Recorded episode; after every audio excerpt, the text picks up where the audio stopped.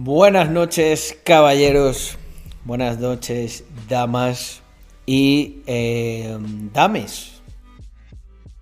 No sé cómo se dice, no binario, así en plan. eh, en plan caballeroso, ¿sabes? Eh, caballeres. Bueno, también, ¿por qué no? Oye, me gusta. Eh, bueno, gente, ¿cómo estamos? Eh, me echabais de menos. Yo también. Yo también a vosotros. Eh, ¿A qué día estamos? Estamos a miércoles. Se me ha complicado la semana, ¿eh? Eh, no hice... mm, eh, bueno, también mola. Claro, pero es que no es en binario. Ander, es en no binario. Por lo tanto, no, no puede ser 0011010. Es, es no eso. Ya es que se complica mucho la cosa. Eh, mira, me gusta el de Randy. Hombres, mujeres y Axis. Oye, pues está bien. Damas, caballeros y Axis. está guay.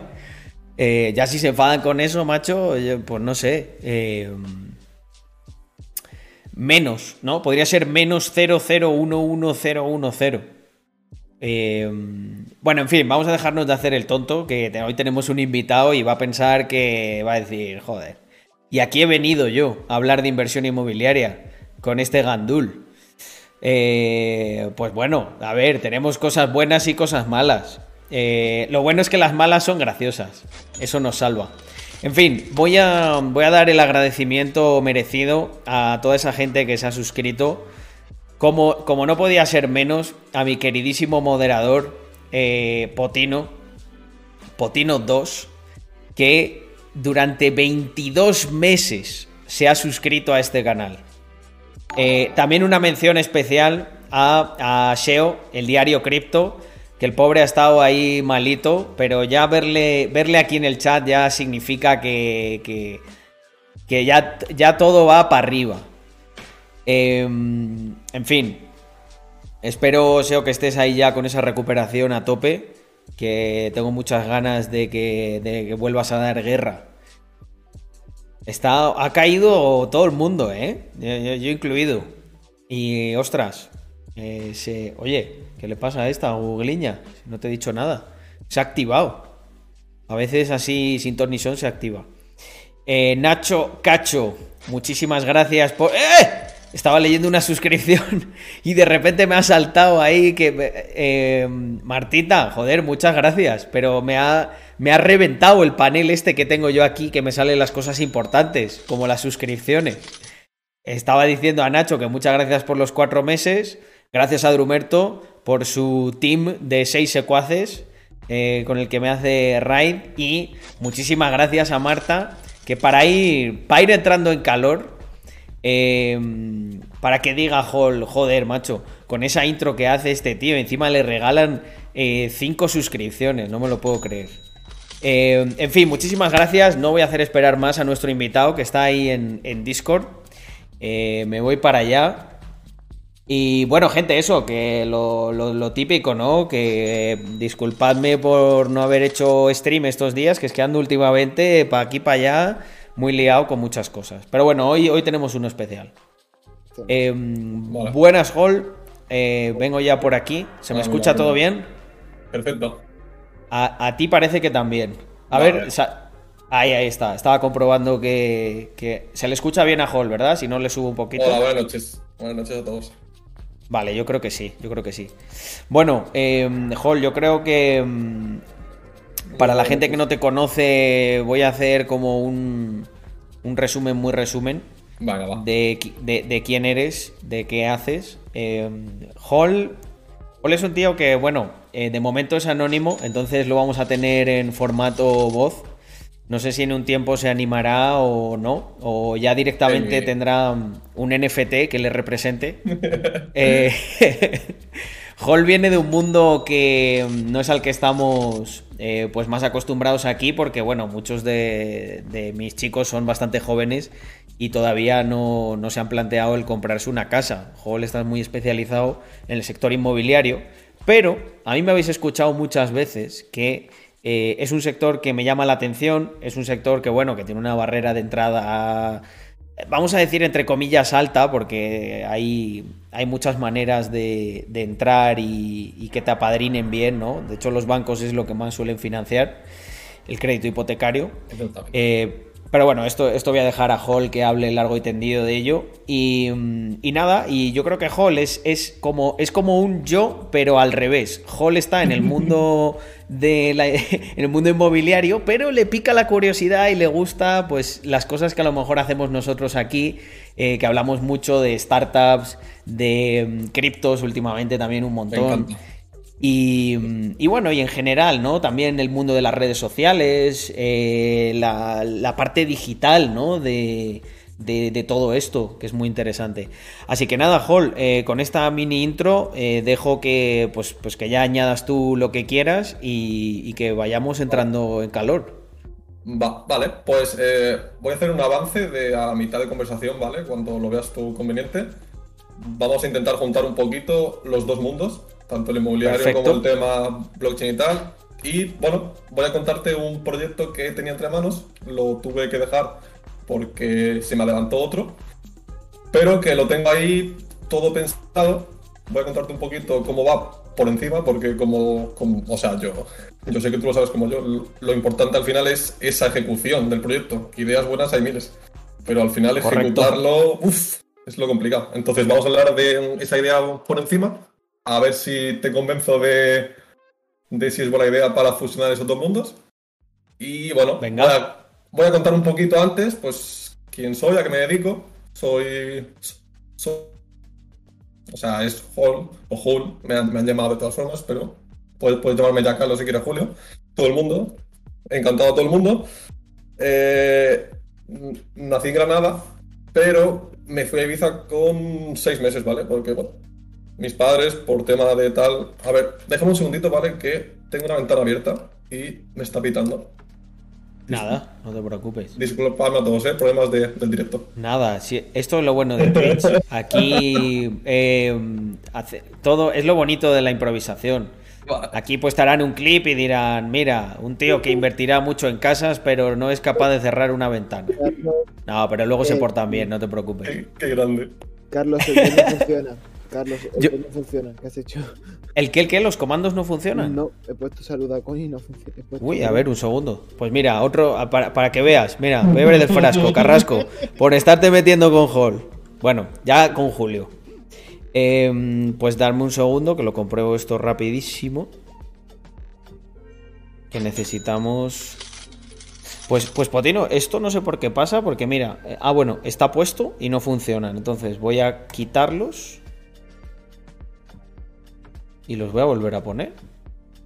Ah. Vamos a ver el lío que, te, has hecho.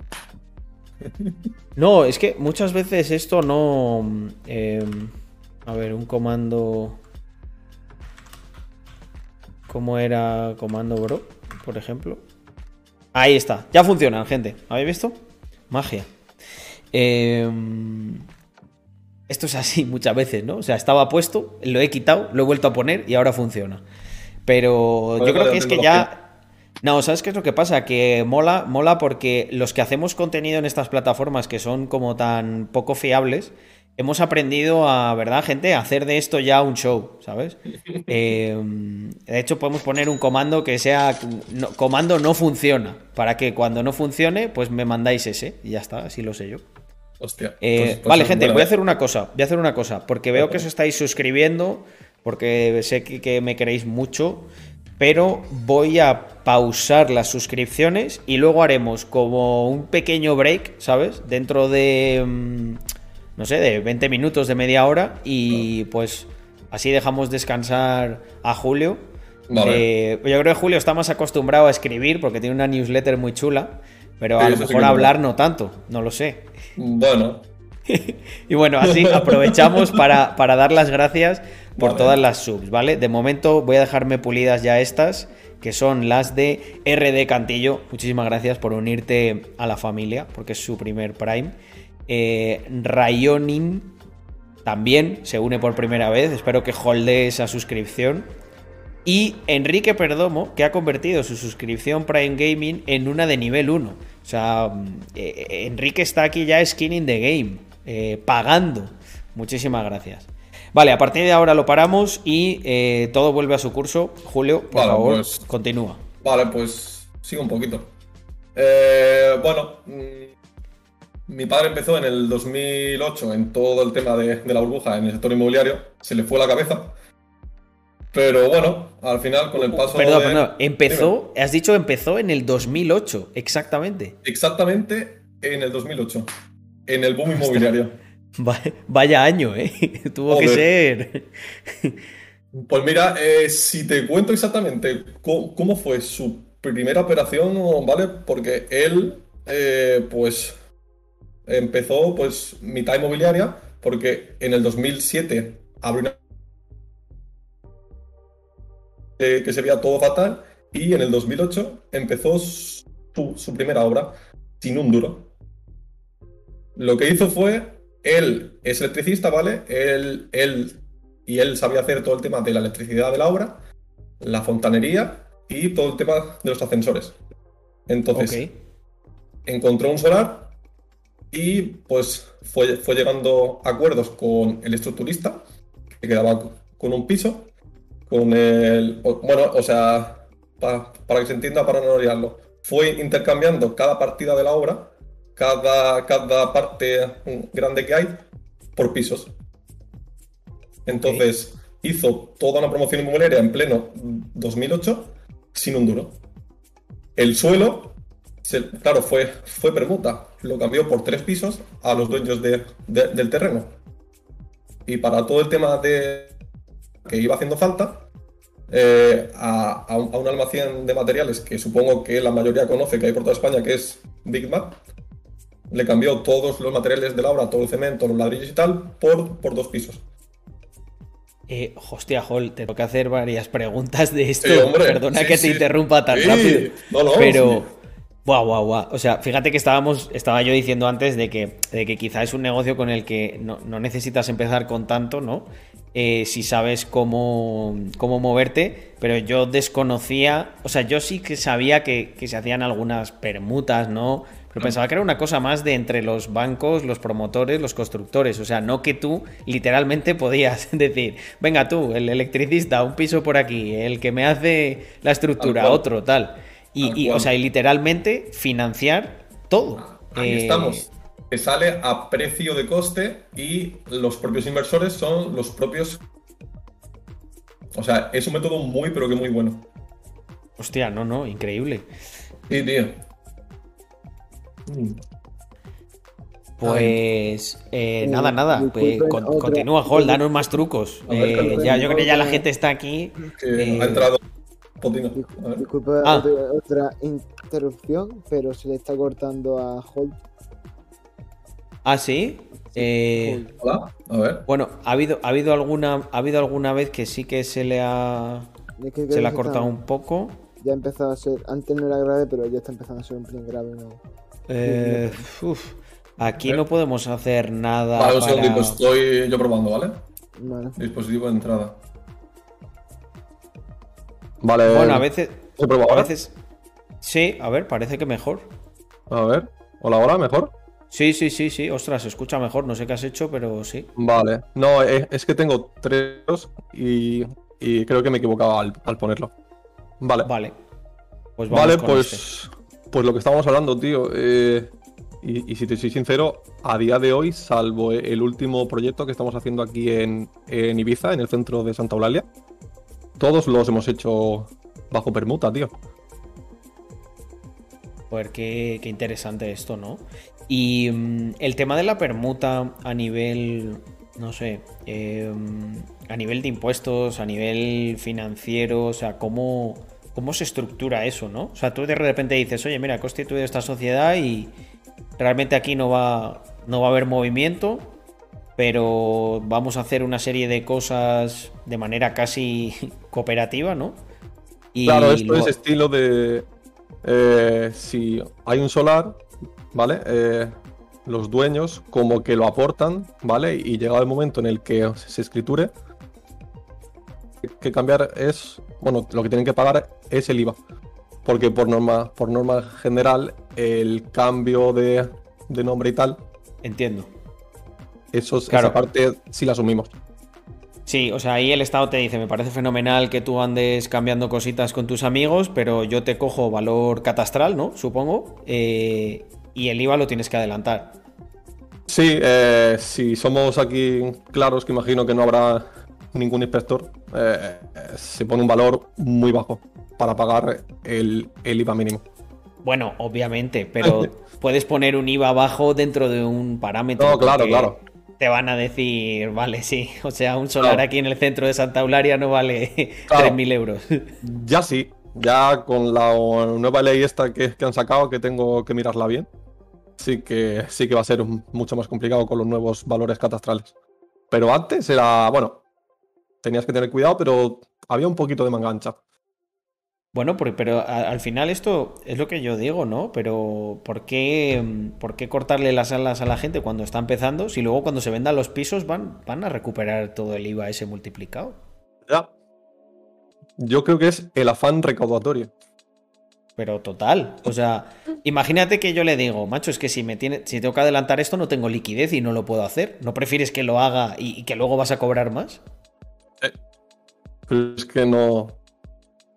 Pero bueno, mira, un punto bueno que, tenemos, que yo no sé si lo sabías, para, para los constructores, ¿vale? Mm, es su, sujeto pasivo sin IVA. Entonces, quiere decir que, va todo sin IVA, va, va a todo coste. Pero donde sí que pillan es en la venta de, de las viviendas claro, pero bueno, esto funciona parecido a. O sea, bueno, no sé si es diferente, pero bueno, tú en una empresa lo que puedes hacer es desgrabarte el IVA de, de, los, de los materiales que, adquieres. En vuestro caso es diferente, es, literalmente que no, no, no necesitáis. Ahí estamos, exactamente. Ah, ostras. Claro, eso Dime, dime.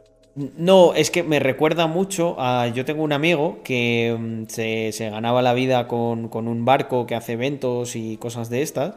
Y le pasaba exactamente lo mismo. Como el barco estaba mm, eh, abanderado en las, en las Islas Canarias, eh, siempre iba y cuando compraba, bueno, la gente montaba en cólera porque tenía que hacer una factura súper rara de que él no, o sea, no se le podía cobrar IVA. Hostia. Y era, era por eso, porque estaba en las Islas Canarias y estaban exentos. Hostia. No, bueno. Aquí ahora mismo es un como un certificado que si tú facturas a una constructora, tienes el derecho a no repercutir IVA. Papel que tiene que, si no recuerdo mal, tiene que generarte la, propia agencia tributaria con el CIF y, el nombre de la sociedad.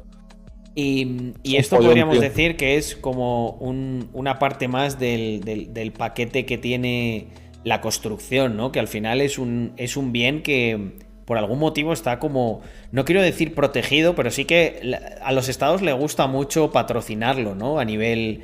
O sea, por ejemplo, en la declaración de la renta, creo que las únicas deducciones que tienes es por compra de vivienda. Sí. Si tú alquilas una vivienda a una persona y especificas en el contrato que es para que viva, para que sea su primera vivienda, tienes una exención. Creo que este año es el último que está al 60, al 60% y el año que viene baja al 50%. Menos, creo que es en Navarra y, en, o en Cataluña o en el País Vasco. Tiene una fiscalidad diferente. Y Julio, ¿tú por qué, por qué crees que es esto, no? O sea, porque al final eh, los bienes inmuebles son como, son como un activo muy, muy tradicional, ¿no? Todo el mundo, o sea, lleva muchísimos años eh, transaccionándose con la vivienda. No sé, ¿cuál es tu opinión de esto? Pues bueno, yo, pues como tú dices, es un sector que es, es, desde toda la vida, tío. O sea, desde que, yo creo que desde que el mundo, el mundo, siempre hemos comerciado con la tierra con las casas, o sea, con propiedades. Es un bien que es como una funeraria. Es una cosa que siempre se va a usar. Porque la gente, pues, necesitamos viviendas, necesitamos pisos, necesitamos casas, necesitamos un sitio donde estar. Entonces, es un bien con el que siempre se, se ha podido negociar, porque somos humanos y queremos vivir mejor. Y de ahí ya, pues, pues viene el negocio. Entonces, yo, yo creo que, viene todo de por ahí, de, la cosa humana de querer avanzar, de querer tener una tierra mejor para cultivar mejor, de querer por, poner un ejemplo, de en, el año 1700 en Estados Unidos, cuanto, cuanto más grande fuese tu, tu granja autofinja, más esclavos tenías, más podías llegar a producir, etc, etc. Pues ahora, pues es exactamente igual, pero pues un poquito más enfocado dormitorios y quiero un bajo. ¿Crees que, ¿Crees que esta tendencia seguirá en el futuro? ¿O cómo, cómo ves que, evoluciona?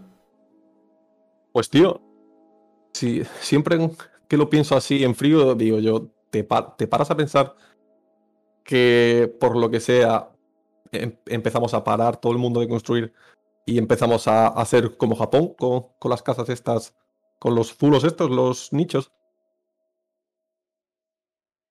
Yo creo que pensando en el futuro, espero que no cambie, porque realmente no conozco una alternativa, o sea, no se me viene a la cabeza una alternativa mejor que la que tenemos ahora.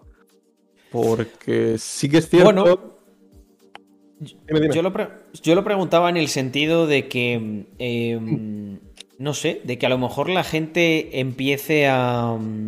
A ver, en realidad no, no, no creo que vaya a ir a menos porque creo que incluso puede ir a más eh, eh, por el hecho de que la gente empiece a teletrabajar o a tener profesiones más digitales. Porque al final le van a dar incluso más valor a su casa, ¿no? Em, lo que sí que me preocupa, eh, así como a medio plazo, es todo el mercado de oficinas y todo esto, que, es que yo creo que no creo que vayamos a ir más a la oficina en los siguientes años. No, eso puede ser un problema que justamente leí un artículo hará hace un mes o dos, que es en el futuro, en las grandes ciudades, todos estos edificios que se han puesto para oficinas, cuando ya no haya esa demanda y se tengan que pasar a las viviendas, hay una red de, suministros preparada realmente para alojar a todas esas nuevas personas. Porque, claro, claro, tú para pensar un sitio como Madrid o como Barcelona, que tienen en el centro muchísima oficina, tienen su luz, su agua y tal, pero no es como una vivienda, que tienen los baños para duchas, tienen cocinas.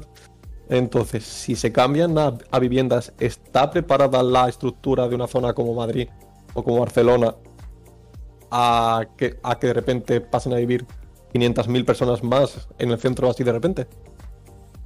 Claro, porque si reconvirtiésemos todas las oficinas que hay en el centro de Madrid en vivienda, se podría alojar a, muchísima, muchísima gente, ¿no? Yo tendría a pensar que no, que la proporción de oficinas viviendas era menor, pero por lo que tú dices no es así. O sea, ¿qué porcentaje crees que estaríamos hablando de, de uso inmobiliario destinado a oficina versus vivienda en el centro de Madrid? Pues hace mucho que, no, que no voy a Madrid, pero la, última vez que fui yo me atrevería a decir que un, 20-80, pero, pero seguro. Un, sí, sí, sí, sí. O sea, espérate, pero, pero ¿cuánto? ¿Un 20% que...? Ah, ah, vale, vale. Es, un 20% que, que sean pues, pues oficinas, 20-25 oficinas, y un 70-75. Pero vale, vale, vale. Ok, ok. Claro, eh, pero ese está, está, está, en el entorno que yo pensaba, está en el entorno que yo pensaba. Eh, yo es que por un momento, como lo habías expresado, me había dado la sensación de que era a lo mejor un 40% o algo así. Y digo, ostras, digo, eso es, es mucho. No, pero un 20 o un 25 en el espacio de Madrid es muchísimo igual. Es como si dices que cae un 1%, un, un 1 Bitcoin es una barbaridad. O sea, tú dices un, 1% y dices, bueno, pero si comparas el activo... En Bitcoin un 1%, vamos, no lo considero ni caída, ¿eh? Ya te... No. a ver, joder. vale, vale. Te lo compro. para, para que yo me empiece a... Es que si dijera incomodar me mentiría, pero para que yo me empiece por a huecar un poco la camisa o algo así, eh, tengo que estar viendo un 50. 50, 50, algo así. Ahí empiezo a pensar, joder, pues Bueno, este, ya con esto no cuento. Eh, no, pero, es totalmente diferente, ¿no? Creo que estamos hablando de mundos eh, totalmente diferentes en cuanto a porcentaje, porque es muy, muy volátil. Claro, y no, y esto. Una, una pregunta, eh, Julio. Sí. Em, nosotros, la estructura que hay a nivel de vivienda, yo creo que está muy influenciada por una generación que eran los, los boomers, ¿no? Los baby boomers. Exactamente. Que sí, que, que yo creo que ahí había como varios factores que no se dan en el contexto actual. Uno, era gente que aspiraba, o sea, que todos, todos, todos, o sea, todos, tú le preguntabas a un baby boomer con, yo qué sé, con 15 años y te diría, sí, sí, yo pues quiero tener mi propia casa, como mis padres, bla, bla, bla, lo que sea. Em, eso por ahí. Luego, em, esa gente o sea, aspiraba a tener una casa, cosa que creo que ahora no se da. A lo, que encima se le une que, hablando de em, volumen poblacional, ellos, ellos son, son muchos y tenían casas. Yo entiendo que estos, o sea, y son, la mayoría son propietarios. Todos estos se van a ir jubilando, van a ir dando en herencia las casas y van para una generación en la que creo, a lo mejor aquí meto una pedrada, ¿eh? Tú corrígeme, pero yo creo que yo creo que va a haber muchas casas para gente que, que, no, que no quiere tan, tanta casa y que son menos. Exactamente. Eh, esto, esto, esto, por ejemplo, desde tu punto de vista, que eres más experto en este tema, ¿cómo, lo planteáis? O sea, ¿va a haber una crisis a largo plazo en el sector inmobiliario o no? ¿O hay, algo, hay algún mecanismo que absorba esto? Pues mira, mecanismo ahora mismo no, pero voy a contarte unos datos que todo el mundo puede consultarlos, que son oficiales, que es del INE, y es que los núcleos, o sea, el, número de integrantes de un, de un núcleo familiar está bajando, o sea, está bajando súper rápido. Mm, no sé si la edad de, de, que estamos hablando de los boomers y tal y pico, ¿vale? Que siempre era pues los padres y como mínimo un hijo. O sea, en el peor de los casos tenían un hijo. En, la, generación de los boomers yo creo que, bueno, sí, como mínimo mínimo un hijo, pero joder, la familia de mi padre eran seis y la de mi madre eran ocho. Joder. Y yo pues creo que muchos de aquí tendrán de tío, a lo mejor, bueno, a lo mejor es que hay otra generación eh, que son más pequeños todavía. Pero no sé, yo. Las familias solían tener 3, 4, 5 hijos. No, claro, yo el, punto al que voy es que eh, estábamos. O sea, la estructura de, vivienda del país estaba preparada para familias de 4, 5, 6, 7 personas. Y ahora mismo ya se está detectando que los núcleos familiares son de 1, 2 o como mucho 3. Entonces hay mucho parque de vivienda creado años que hemos estado hablando para tantas personas. O sea, ¿por, qué, si te paras a pensar, por qué en los centros de las grandes ciudades son todo pisos de cuatro habitaciones? De tres o cuatro habitaciones de ciento y pico metros. Es verdad. porque se creaban en la época en la que las familias eran muy grandes. claro.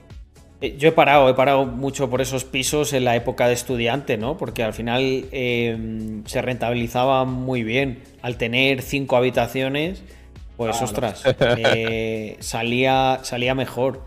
Eh, yo, de hecho, bueno, no lo voy a comentar ahora, ¿no? Pero hay un vídeo por ahí tal, el...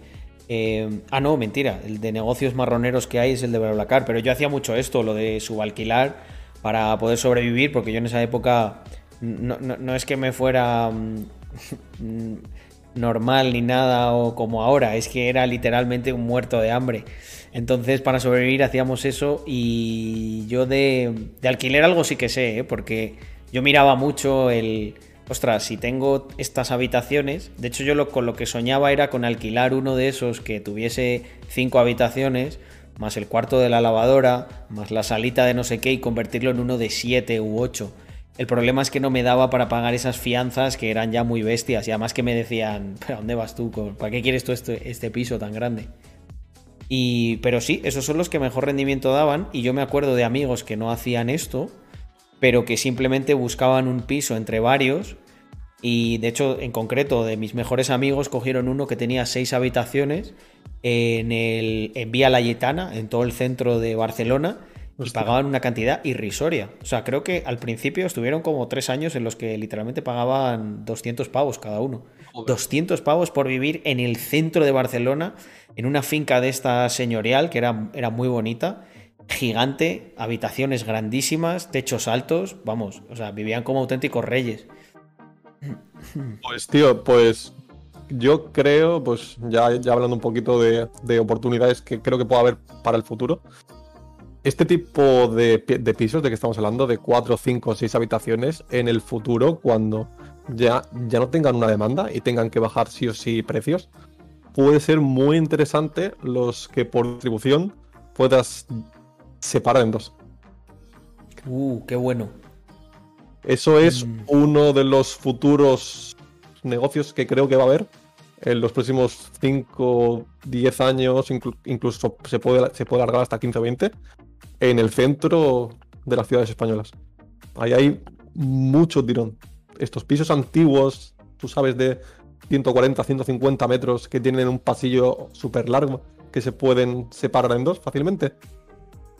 Pues cuando la demanda... Dime, dime.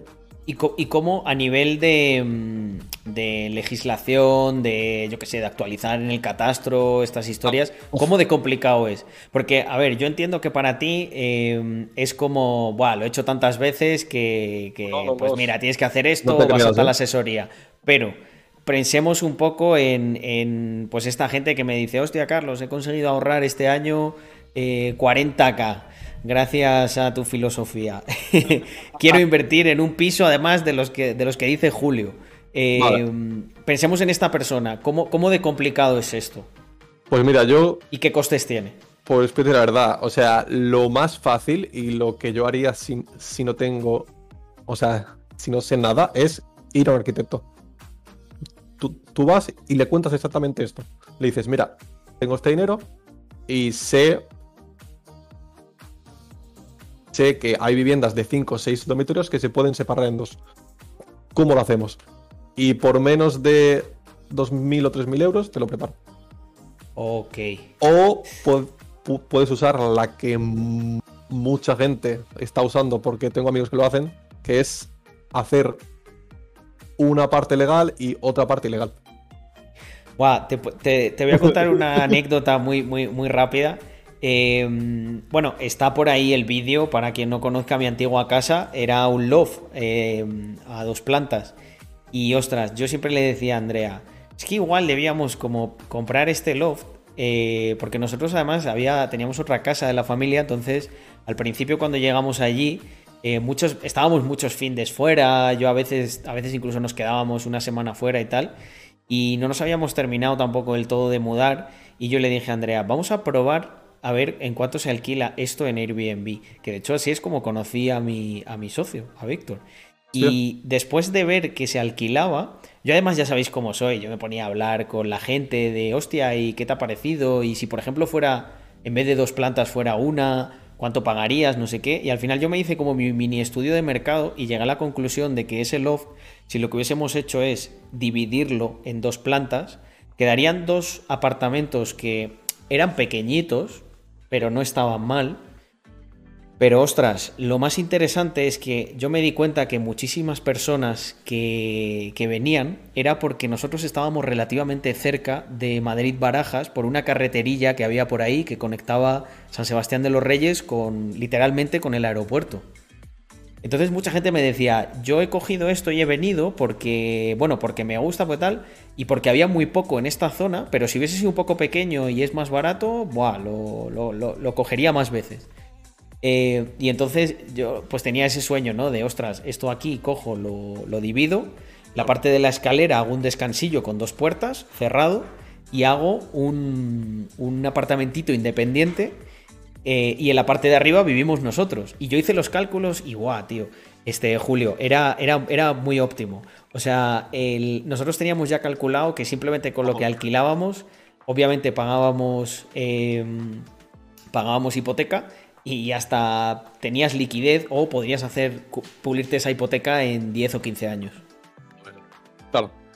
Es que, tío, hay un punto que todo el mundo que quiera invertir en el sector inmobiliario tiene que que, tener en mente, que es que por números valen más dos pequeños que uno grande. Porque por muy pequeño que sea algo, por la mierda más, más absoluta que haya en Madrid o que haya en Barcelona o, con una, con una población estándar, como mínimo puedes sacar 350 o, 400 euros. claro, yo. Yo creo que eso es de lo que me di cuenta. Que, que, que cuando metías dos, dos pisos, la rentabilidad se te disparaba. ¿Por qué? Más, mira, eh, os, os, hago el cálculo muy rápido lo que tú ibas a ganar... Eh, no, es que ganabas más, porque al final tenías un apartamento disponible para alquilar todo el mes. De hecho, nosotros nunca hicimos esa comprobación de si dejas disponible todas las fechas en Airbnb, por cuánto se alquilaba. O, voy más allá, en el peor de los casos, podías hacer un alquiler a largo plazo de la parte de abajo. Oye, por 500 pavos se alquilaba eso. Claro. Eh, esa es una práctica que yo vi cuando, cuando estaba en Granada estudiando, que muchísimos pisos de, donde estaban mis amigos y tal, pisos de tres o cuatro habitaciones, estaban alquilados los nueve meses a los típicos estudiantes y los tres meses y, los tres mesecitos de verano, pues en Booking, en Airbnb y en todas estas. entonces, o sea, estaba el piso todo el año rentabilizándose y en Granada, que es una ciudad que en verano a pesar de la calor, tiene mucho turismo por el tema de la Alhambra y tal. Entonces. Tal cual. Eh, me, estaba, así sonriendo. Estaba así sonriendo porque hace nada les contaba que. Les contaba unos trucos así de estos de trucos marroneros. Y yo les dije que yo fui primer usuario, de, bueno, primer usuario no, pero de los primeros usuarios también de Airbnb por esto que estabas comentando. Porque a nosotros se nos iba la gente eh, nos decían, oye, macho, que es que yo me voy a mi ciudad desde junio hasta septiembre. Y entonces nosotros era como, mierda, tío, aquí, aquí perdemos, ¿qué, podemos hacer? Y estaba eh, pues el alquiler este vacacional. Y justo estaba desplegándose Airbnb por todo el mundo en esa época. Y nosotros yo creo que fuimos de, de verdad, de los primeros primeros. Igual que con los temas estos de BlaBlaCar y tal, que yo también hice por ahí algún chanchullo. Sí, sí, lo escuché yo. Ese sí lo he visto, el de BlaBlaCar. Pues, pues, lo de lo de BlaBlaCar lo hacía eh, eh, otro de los negocios marroneros que yo creo que tengo pendiente grabar con, mi socio es ese, es el de los pisos patera, le llamábamos nosotros. Sí, porque ahí, vamos, era un piso que en realidad era de tres personas y acababan viviendo seis. Oh. La habitación grande, una pareja, eh, en las otras dos habitaciones, otras dos personas, ¿no? Las habitaciones oficiales. Y luego en lo que era el salón, entre comillas, eh, yo lo convertí en una habitación. Teníamos una salita muy pequeña, pero es que al final en esos pisos nadie estaba en el salón, cada uno estaba en su, en su cuarto. Y luego había un cuarto de lavadoras, eh, Julio, que yo dije, oye, qué lujo, tío, tener aquí la lavadora. Esto hacemos una, una litera y, lo convertimos en un... Hombre, pues si pones solamente una cama pelada ahí, no daba, no daba muy buena presencia, pero ya con la literita y tal, decías, bueno, un cuartito pequeño de 220 euros alquilaba. Y los que estaban ahí estaban muy contentos, porque estaban en un piso que más o menos era céntrico, en eh, Eixample Esquerra, y, y pagaban poco. O sea, nunca nadie se quejó, la verdad. Mira, o sea, pide una cosa. A ver, por temas de cosas chungas de, alojamientos raros, creo que, como aquí en Ibiza, tío, creo que. Bueno, bueno. Nunca ha llegado a ver nada igual. O sea, colchones en los balcones alquilados a 400 pavos, tío. heavy. Esa es peor que la que yo te conté de mis amigos, que era un garaje. ¿Habéis, ¿Habéis oído, muchachos? 400 euros un colchón en, un balcón. Pero, tío, una casa de campo le quitaban el agua, ponían como una tela de, plástico a, modo tienda de campaña y lo alquilaban. o sea, te lo prometo. Lo, de la isla, lo de la isla es muy loco. Yo creo que para, la gente que no lo conozca, porque yo le, le, conté a Hall que yo sí había estado un verano por allí y alguna anécdota he contado, pero muy, muy poco. Pero, ostras, si, si, quieres contar más de esto, yo creo que a los chicos les va a alucinar. Vale, bueno, pues a ver, yo, yo creo que todo el mundo que está aquí conoce un poquito la fama que, tiene Ibiza, ¿no? ¿Vale? O sea, aquí desde, desde junio hasta septiembre-octubre eh, están las discotecas más famosas, por así decirlo, que, que, que en España. Y, aquí se, se lian unas, o sea, viene, viene gente que, se lo gasta todo, o sea, viene gente de, todo el mundo con muchísimo dinero. ¿Vale? Pues entonces, eh, para atender a toda esta gente, pues hace falta gente que trabaje. Entonces, los sueldos aquí en verano son o sea, son súper altos para todo el tema de bares, de discotecas, de, restaurantes, todo lo relacionado con el turismo es todos, o sea, hay unos salarios elevadísimos, como mínimo. O sea, yo tenía un colega eh, que tú seguro, Carlos, conoces el sitio, que es Ushuaia. Sí. Él, él estaba de camarero eh, en el bar de la playa y, y estaba ganando 4.000 pavos al mes más propinas. Buen, buen sueldo, ¿eh? Entonces eso es un reclamo para toda la gente de la, península que con un sueldo de, de 4.000 pavos más propinas, echar una temporada de 6 meses, vuelves a tu casa pues con 25, con unos 25-30. Entonces, es que, te da para, para, vivir. Bueno, hay mucha gente que tiene este estilo de vida, de que hace la temporada y el resto del año no trabaja. Claro, pues. Trabajan seis meses y seis meses que están a sus cosas o con algún chanchullo. Pues la gente que tiene aquí un metro cuadrado que, puede llegar a usar como vivienda, lo, lo, empezó a alquilar. Lo empezaron a alquilar, alquilar, alquilar y ahora mismo el precio mínimo de un piso estudio sin habitación está en unos mil euros. Para que te hagas una idea. De 25 metros, 30. Hostia. Mil pavos. Joder, eh. Eh yo donde vi. Yo donde vi esto ya elevado a la enésima potencia fue en Hong Kong. Porque yo por temas de trabajo he viajado bastante a China. Y justo pues coincidí con un español que tenía un perfil así de, de ejecutivo que tenía que viajar muchísimo. Y él me contaba, me decía, Buah, es que yo venirme. La zona en la que fabricamos es una zona muy, muy pocha, ¿sabes? Es como si te vas a un pueblo de Elche. Lo que pasa es que en China. Em, que sí, que todo es muy grande y tal, pero es, raro. Es como un pueblo gigantesco, ¿sabes? De varios millones de habitantes. Me lo imagino. Y él me decía, yo si me vengo, me vengo, pero me voy a Hong Kong. Y porque había un vuelo que iba directo y que en una hora estabas en las fábricas y tal.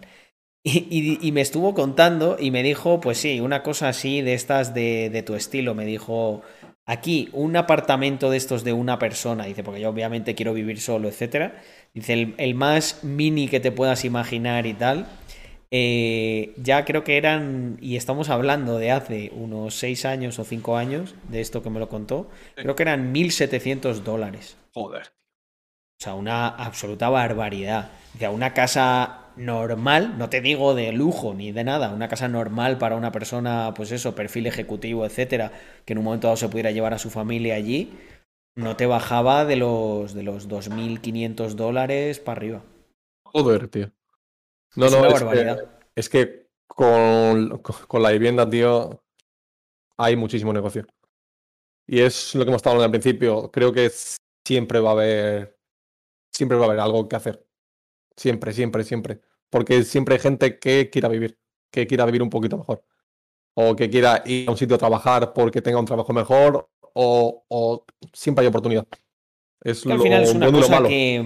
Eh, es una cosa que es lo que tú dices, ¿no? Yo creo que es de los negocios más antiguos. Probablemente el primer, la primera transacción que se hizo o fue con comida o fue con, un cacho de tierra, ¿no? De esta es mi zona y si la quieres, pues dame, dame esto. Claro. Eh, y yo creo que va, muy mm, en el. O sea, lo llevamos dentro, el, ser humano. El concepto de, espacio que es tuyo, donde sientes que, que, tú puedes ser tú, lo puedes decorar como quieres, puedes invitar, o sea, esa parte de intimidad, ¿no? De decir, en este sitio, eh, pues solo viene gente que es de mi total confianza o que yo quiero, etcétera. Entonces al final es, un activo que, que, no solo te sirve para dormir, como pensará mucha gente, es que te sirve para, para un montón de cosas más. Y la prueba está en que pensad en la persona prototipo que no tiene casa, ¿no? Pues lo imaginamos como, guau, chaval, o sea, está en la mierdísima. Porque no tiene ni siquiera un sitio donde, aunque sea un, un zulo, pero que sea suyo. Claro. Mm. Por ese punto es de los más delicados dentro del sector inmobiliario, por eso todo el mundo quiere regularlo y tal, porque al final es un bien básico. Pero claro, ¿qué es el bien básico y cuándo entra el lujo? ¿Qué determina o que una persona tenga que vivir en una vivienda de una habitación o si quiere tener dos para invitar a gente pueda tenerla. Entonces, es un poco, bueno. Sí, aquí entraríamos en, en, en, una parte de la que podríamos filosofar mucho, ¿no? Yo creo que al final es un error también de, de concepto el que la vivienda, pues por ejemplo en las constituciones se trate como un derecho, cuando de facto es un servicio. Porque si fuera un derecho, nosotros aquí, no sé si te quieres meter ahí, Julio, pero los, eh, los, de mi, los de mi cuerda nos tenemos como muy aprendido el que al final em, tú no puedes considerar un derecho un servicio, porque imagínate, si verdaderamente es un derecho, yo ahora agarro a estos 220 que tengo aquí, nos presentamos allí en tu casa y te decimos, macho, Julio, mm, a ver cómo solucionamos esto, pero yo tengo el derecho de coger una de tus bonitas casitas porque no tengo, mira, aquí vivo de alquiler. Claro. de momento de alquiler. O sea que no tengo casa. Eh, y muchos de los que están aquí tampoco, excepto Haskell, que mm, invirtió en Bitcoin hace mucho tiempo, seguro que tiene varias. Hostia. Eh, no, hombre, pero... no te preocupes, que sí estamos en el mismo bando. Pero claro, no, la historia, la historia es esa, ¿no? Eh, ¿En qué punto, en qué punto tú pones el pones límite? Porque alguien te podría decir, tío, si es un derecho, yo no tengo por qué pagar, no tiene que haber contrapartida, porque eso es un derecho. Por ejemplo, yo para vivir, nosotros consideramos que solo hay dos derechos que son verdaderamente legítimos, que son el derecho a la vida y el derecho a la propiedad privada. ¿Por qué? Porque el derecho a la... Para que tú puedas tener derecho a tu vida, de manera forzada tienes que tener derecho a la propiedad privada, porque tu cuerpo es tu propiedad. ¿A quién pertenece? A ti. Por lo tanto, ya hemos creado el concepto de propiedad privada. Luego lo podemos extrapolar a el tiempo que yo invierto en, en transformar el medio con mi cuerpo, con mi energía, y, eso, y con mi tiempo vital, se puede entender que también es de mi propiedad, ¿no? Pero ahí ya es más difícil. Y claro, pasa eso, ¿no? Para nosotros está muy claro. O sea, no, tío, la vivienda no es un derecho. Vale que, eh, obviamente, yo quiero que en una sociedad avanzada, eh, joder, si es que pasa con todo, ¿no? Yo, mira, yo he hecho durante mucho tiempo zapatillas y siempre lo digo, digo, ¿por qué no le falta ninguna zapatilla a nadie por la calle? Pues porque hay tantísimas y hay tanto excedente de producción que, que, que no pasa nada.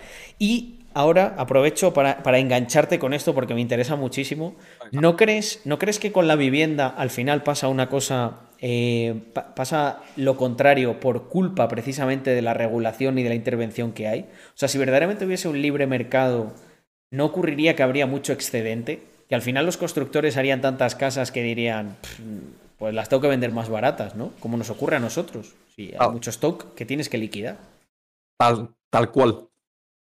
Tal cual. O sea, yo soy de los que piensan que si se regula algo, algo tan preciado y tan básico como es una vivienda, siempre es a peor.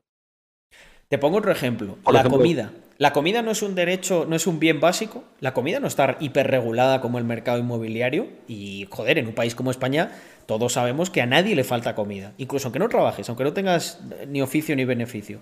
Hay tanto excedente de los que sí somos productivos y lo, que generamos, que por suerte, pues, pues, se puede alimentar hasta una persona que no. que, su tasa de productividad eh, no se lo permitiría teóricamente, ¿no? Claro. Pero claro. Eh, eh, Julio, creo que se ha cortado. Si puedes repetir lo último, creo que se ha cortado. Vale, ahora. Ahora, ahora bien, ahora bien. Sí, sí. Vale, Solo repite el, cómo empezaste. Vale, vale. No, eh, por lo que estaba diciendo, no, es que estoy pensando en esto, en esto justo que, que, me has dicho y pienso, vale, pero esta gente puede acceder a la comida de comedores sociales y tal, ¿no? O sea que sí, que que Sí, bueno, y en cierta manera, en, cierta manera en la vivienda ocurre lo mismo. O sea, yo creo que Aquí nadie, nadie tiene que dormir en la calle si no quiere. O sea, hay albergues, tal. A ver, no va a ser lo mejor del mundo. Eh, luego entramos en un tema muy polémico, pero que, a nosotros, pues, a mí en concreto me da igual decirlo. Eh, hay muchísima gente que duerme en la calle porque ellos quieren. Además, además, puedo garantizar yo de primera mano que eso es así. Porque yo tengo una amiga que, pues, es así muy, muy altruista, muy tal. Y hubo en una ocasión que nos invitó a, repartir comida, eh, abrigo y cosas. En vez, de, en vez de donarlo, nos pidió que acumuláramos ciertas cosas que no queríamos durante un tiempo y fuimos nosotros directamente a repartirlo. Pues os aseguro, y está, aquí mi mujer de, testigo que vino conmigo, que aproximadamente un 30%, un 40% de las personas directamente desechaban eso. Sea, decían, déjame en paz, o dame dinero, nos decían muchas veces, no quiero esto para nada. Entonces... pues es curioso, ¿eh? Al final también, y yo muchas veces, eh, como soy muy curioso, me he puesto a hablar, ¿no? Ya, muchas veces me he puesto a hablar con algún vagabundo así por la calle eh, normalmente cuando venía de fiesta, no sé por qué, me entraban ganas de empatizar eh, con esta gente y me ponía a hablar con ellos y muchos lo que yo veía es que son pues auténticos mavericks, o sea, lo que quieren es vivir a su bola y ya está. O sea, no, esa imagen que hay de no, mira, les arrastramos a que vivan así porque no pueden tener una vivienda digna. Creo que eso es una absoluta mentira. O sea, tú, tú tienes viviendas sociales, eh, eh, joder, yo me he creado, eh, yo viví durante muchos años una vivienda de protección oficial, cuando éramos pequeños, con la plaquita y todo, que me acuerdo que esas viviendas pues estaban como medio subvencionadas. ¿Sabes? Sí, sí. O sea, hay, hay herramientas. Sí, sí, sí. Yo, a ver, dentro de lo que cabe, yo creo que todo el mundo puede aspirar a tener un techo. No el techo que se nos ha creado en la mente de un, un piso tal con todo, pero, pero lo que tú has dicho, hay albergues. Hay zonas desde, la, desde que tú puedes empezar a hacer cosas. Tú, si yo no recuerdo mal, en un albergue tienes, tienes acceso a internet, te ponen un ordenador, te eh, ponen los medios, si, si, si, quieres, para que vuelvas al mundo. Pero es como tú dices, hay mucha gente que no quiere acabar haciéndolo. No, no, claro. Y yo, por ejemplo, respeto eh, el plan vital de esa gente. Lo que pasa es que uno...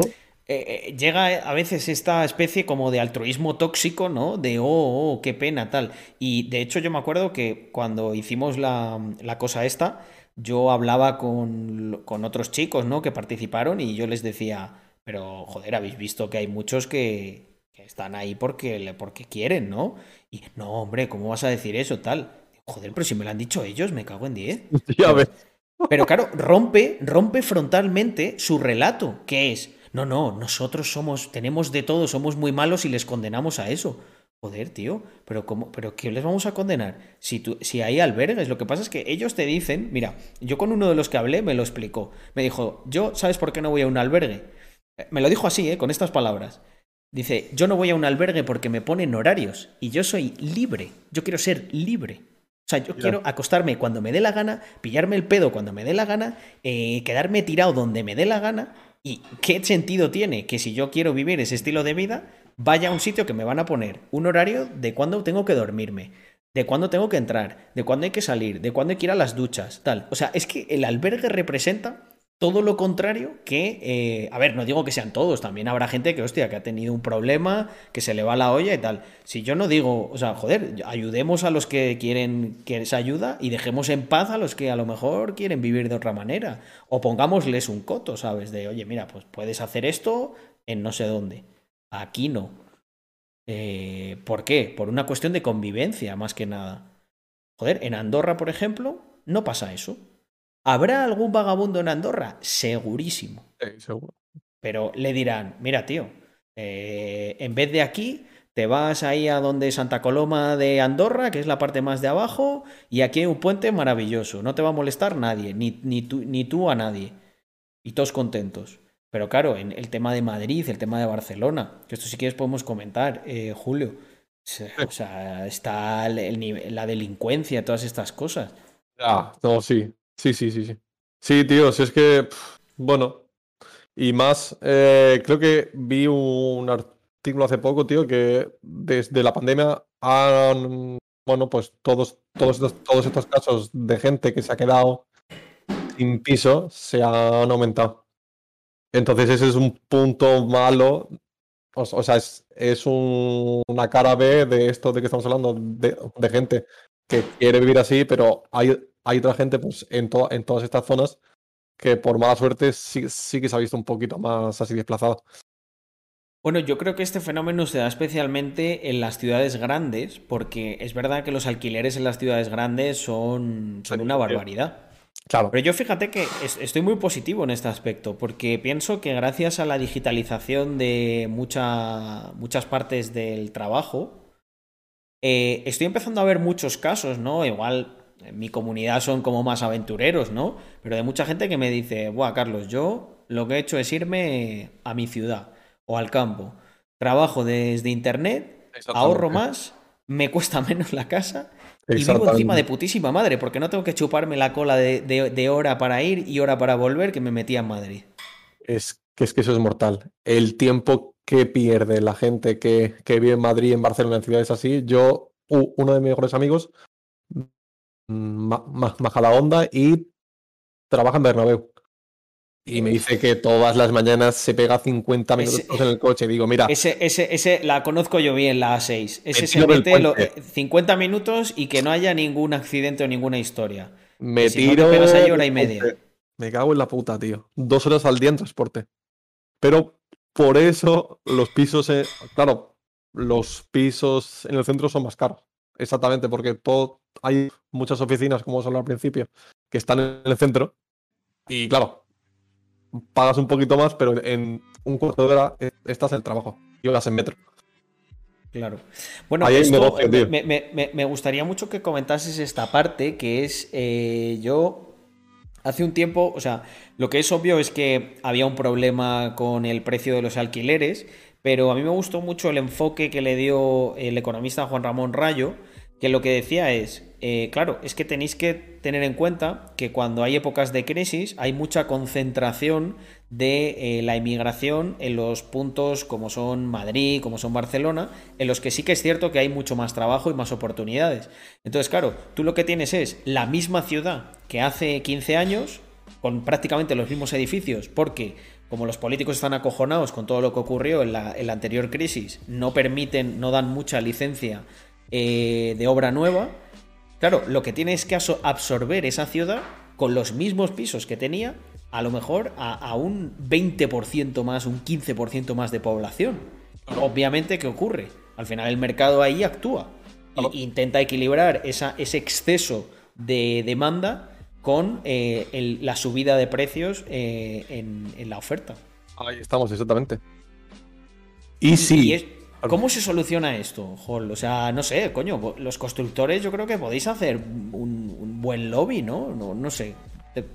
Pues mira, yo, si te soy sincero, lo que empezaría a hacer para sacar dinero y no para intentar buscar una solución es encontrar pisos antiguos en el centro que estén hechos una mierda, que por 25.000, 30.000 les das un, un lavado de cara le cambias la cocina, el baño, le pones un buen suelo, lo, lo pintas. Te vas al Ikea, que 2.000 euritos puedes encontrar unos muebles chulos. Lo, decoras un poquito con ese gusto que tú y yo estuvimos hablando el otro día por, teléfono. Y sacas un dinero ahí de este problema que es el que estamos hablando. Porque solución como tal no le veo ahora mismo en el centro. A no ser que dejen una manga ancha a todos esos locales de, calles secundarias que están abandonados. Y les, permitan convertirse en vivienda, ¿no? Les dé la cédula de, habitabilidad. Claro, pero volvemos al problema que te contaba antes con lo de las oficinas. De los servicios. Claro. Sí. tenemos una infraestructura muy mala en España de todo el tema de servicios. Ostras, ¿y esto por, qué piensas que tenemos una infraestructura muy mala? Eh, cuéntame un poco más. Pues si te soy sincero, creo que es porque no sé, por, porque no ha dado suficiente atención. No, no creo que. Ah, o sea. Con, infraestructura, ¿a qué nos referimos? A, por ejemplo, cómo se gestiona el tráfico, a cómo, cómo, y, bueno, se dan los servicios. Claro, yo, más estaba pensando en, el tema de los alcantarillados, del agua potable, de las fecales, de, la luz. No sé. Por ejemplo, en el centro, o sea, aquí en la isla eh, somos en invierno 150 150.000 creo, 150.000 personas. Y en verano hay veces que llegamos a unos 500.000. Entonces, eh, en julio y, en agosto hay horas que te quedas sin agua. O que el agua sale con, con muchísima sal porque aquí el agua potable se hace de las desaladoras. Entonces llega un momento en el que no pueden, no, no pueden más. No, no dan para desalar tanto, ¿no? claro, claro, claro, claro, claro. Pues esto que, que somos, eh, somos, somos, un sitio pequeñito, yo me imagino, en zonas como, como Madrid o Barcelona, que los centros históricos son tan antiguos, me da que pensar que eso no está preparado, tío. Bueno, es que en estas cosas yo creo que mm, igual estamos como, pues como con el tema de las pensiones, que lo comentamos mucho por aquí, que hay alguien que, que, va a tener que romper los huevos para hacer la tortilla. y ninguno quiere ser ese. Ahí estamos. y ese es el problema. Pero tiene que venir alguien con cierta gallardía, ¿no? Y decir, mira, aunque me cueste la reputación o las elecciones o lo que sea, vamos a meterle mano a esto. Sí. Y el tiempo, el tiempo le dará. Mm, el tiempo, la historia le perdonará, ¿no? Como se suele decir. Oh. Sí, hay tres o cuatro temas en España que es lo que tú dices. El que. El que lo saque a la luz lo van a crucificar, pero a lo largo de los años será reconocido, por así decirlo. Em, oye, Julio, si te parece, voy, voy a hacer una pequeña pausa y voy dando ahí agradecimientos y seguramente haya gente que te, mande alguna pregunta con bits, etcétera.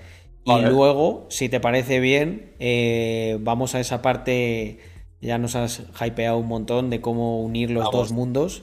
Que creo que está todo el mundo expectante. antes de nada. Sí. Eh, las preguntas, la gente preguntando en el chat desde hace rato. Las preguntas tienen que ser con bits, ¿no? Eh, sí, yo creo que sí. De hecho, os diría que podemos hacer una cosa. Y es, bueno, yo ahora las intento leer o, las hacemos como una ronda de preguntas al final. Em, o bueno, o ir mandándolas. Están ya mandadas. Pues Hay dos gente que está mandando preguntas. Vale, pues mira, vamos vamos a hacer una cosa diferente. Em, Vamos a. Bueno, voy a coger un vasito de agua, ¿vale? Y, lo que voy a hacer es. Sigo parando las alertas. Nos hacemos de corrido el tema este de charlar de. Pues supongo que serán cosas relacionadas con blockchain, con, con inmobiliario, con capital inmobiliario. Y al final reservo, o sea, dentro de media horita o así, o en 20 minutos hacemos una ronda de preguntas y de agradecimientos ya más relajados, ¿sabes? De pues estaremos hablando, ¿vale? Vale, tío. Pues listo. Eh, nada, darme un segundín que voy a coger un vaso de agua. Vale, pues somos dos, ¿vale? un segundo. Voy a poner agüita. Bueno, hispanas capitalistas, a esperar, ya sabéis, tiempo de espera, lo típico, es decir, calma, ir a vuestra beber agua, preparar las cosas para mañana si tenéis que preparar algo, relajarse, dejar de tomar apuntes, revisar el volei, lo típico. ¿Callo? Vale, vale, callo, callo.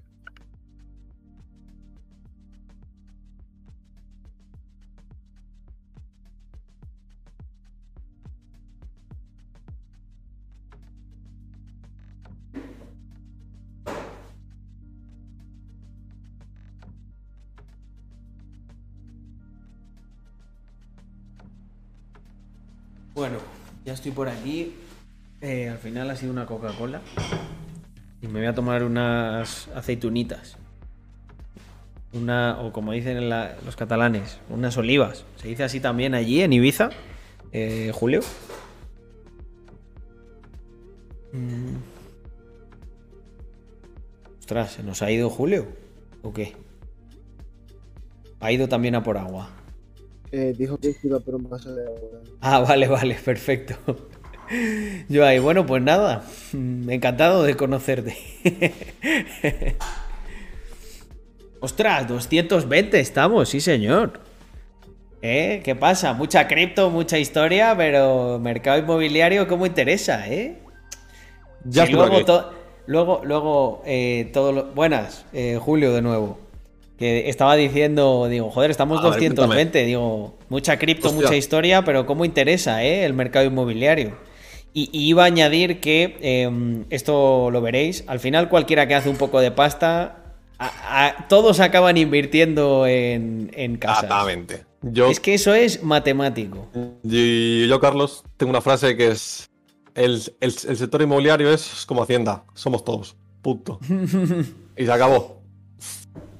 Aquí, todo el mundo cripto, todo el mundo bolsa, todo, to- to- todo el mundo startups, todo el mundo tal, pero cuando tienes pasta, ¿dónde vas? Sí, de hecho os voy a decir algo. Ay, muchas gracias.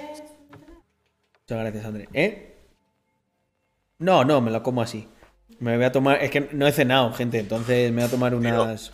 Unas olivitas. Hombre, Mm.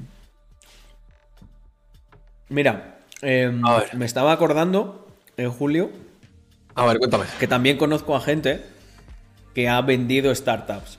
Y os puedo asegurar que lo primero que se compran después de vender una startup es un piso. O varios. en caso de que la venta que- sea buena. Es que pide una cosa. Todo el mundo es muy chulo, por así decirlo.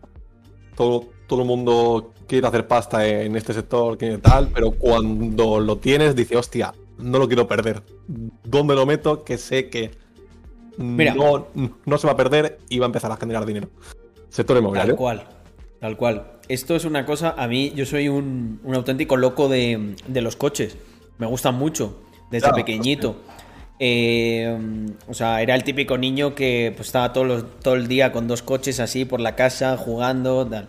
Y yo siempre tuve ese sueño de tener, pues, al principio era tener un coche deportivo chulo. Ahora ya lo que quiero hacer es como tener una pequeña colección y acabar dedicándome a eso. O sea, yo no me veo en otras cosas, yo que sé, con 50 años. Pues me encantaría estar más tranquilo y con mis coches enredando, etcétera. Exactamente. Eh, que bueno, esto es lo que digo para ver, a saber qué estaré haciendo. Eh, y sin embargo, pues cuando conocí a, a la que hoy es mi mujer, ella me decía, no, pero una casita, tal, porque esto ahí tú vives. Y, y la verdad que con el tiempo, es lo que tú dices, que es que una casa nunca te sobra. O sea, yo, yo- yo soy además muy... eh, yo siempre pienso que todo un día puede, se puede destruir y puede desaparecer.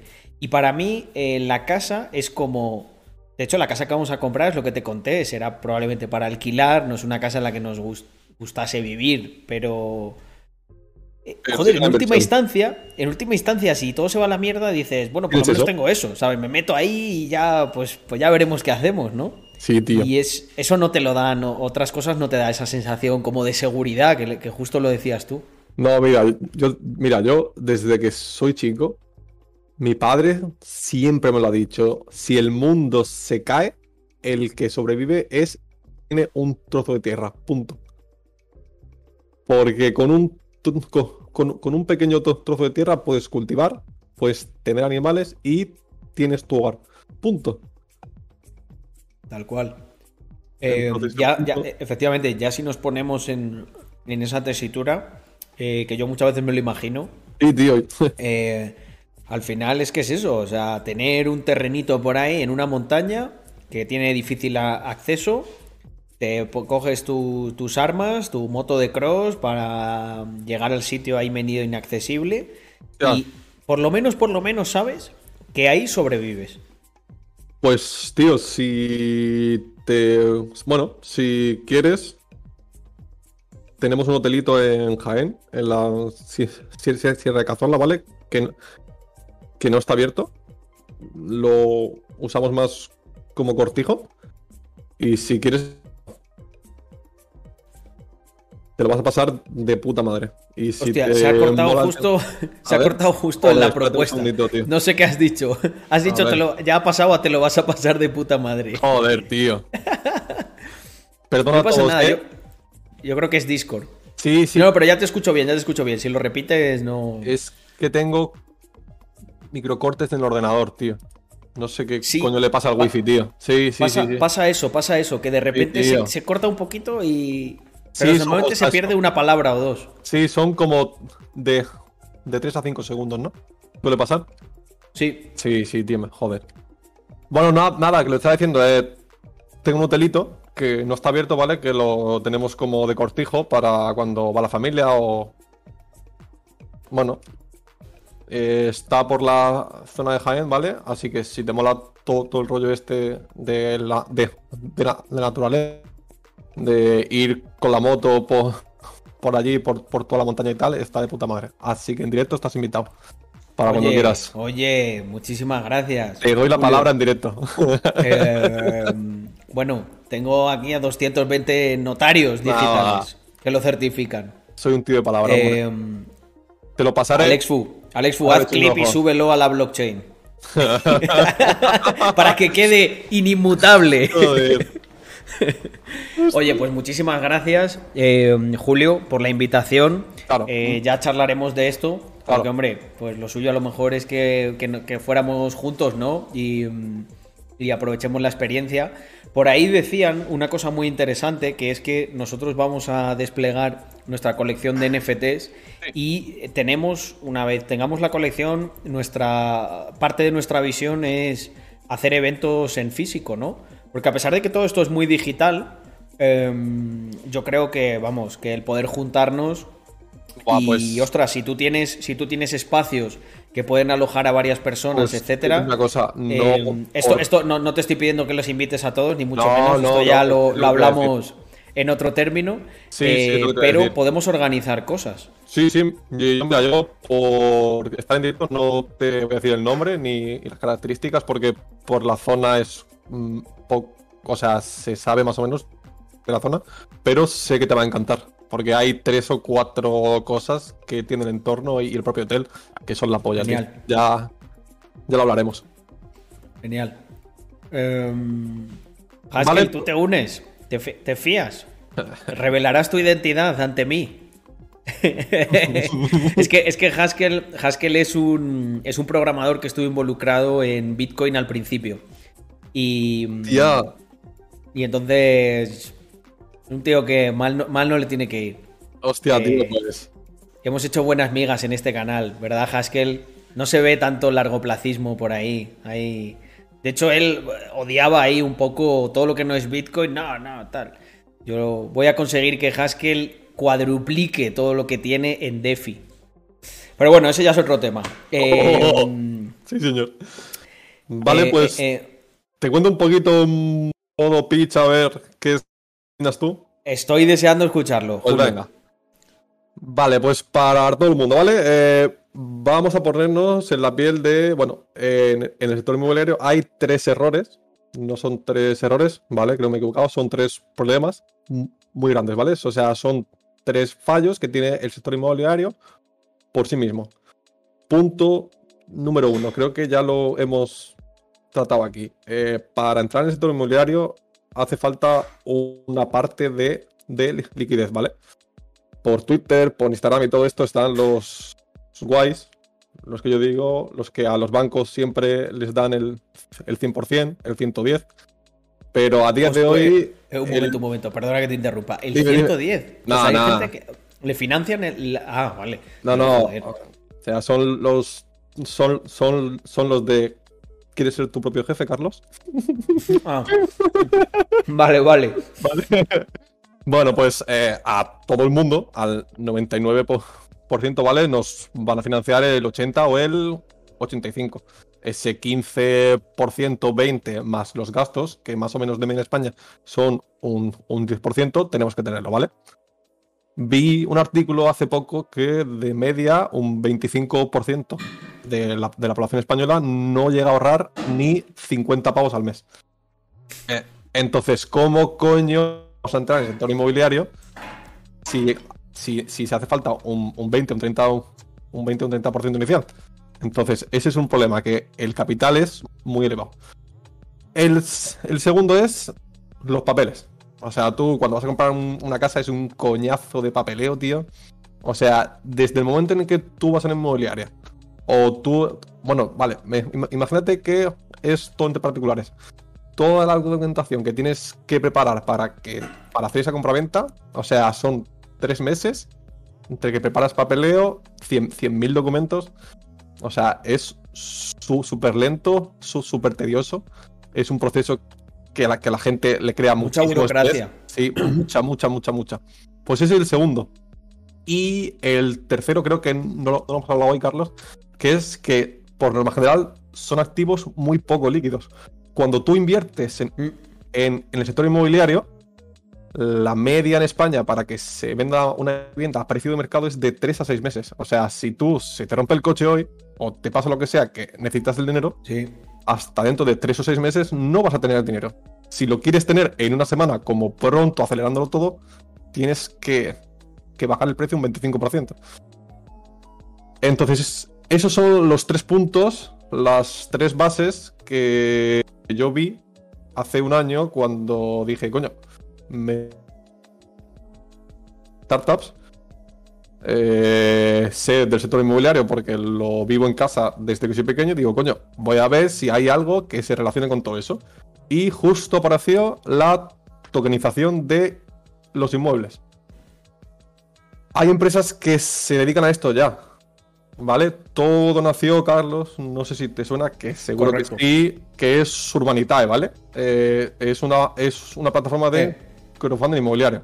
Esta conozco a su inversor principal, lo conozco. Pues. pues. Eh, claro, esto eh, hacen que el paso 1 y el paso 2, que es que con poco capital puedes entrar, y el paso 2, que te quitan toda la burocracia. Tú te haces un contrato y punto. Sí. Es, una de las startups que, vamos, tiene una proyección brutal. Es un bombazo. Pues si metemos la blockchain aquí, yo creo que se, que se pueden llegar a solucionar los tres puntos. Porque, claro, con, los pools, si tú haces un pool dedicado a un inmueble que tú has tokenizado, puedes de alguna forma dar liquidez a ese proyecto que que, que compre 20 tokens del inmueble A y a los dos meses quiera salirse, pueda salirse, que claro Porque que es mucho más líquido, sí. Claro, pues en... Y te voy a decir algo, te voy a decir algo. Hay una cosa que es muy positiva, porque has puesto un ejemplo que yo, que yo creo que es perfecto. Imagínate que tú tienes un problema con el coche. Bueno, es muy exagerado, ¿no? Pero imagínate que tienes un problema con el coche y tienes cero liquidez. En realidad no tiene mucho sentido que, tú tengas que vender la casa entera para tener esa liquidez. Lo bueno que tienen los tokens es que tú puedes vender una parte de esa casa. Ahí estamos.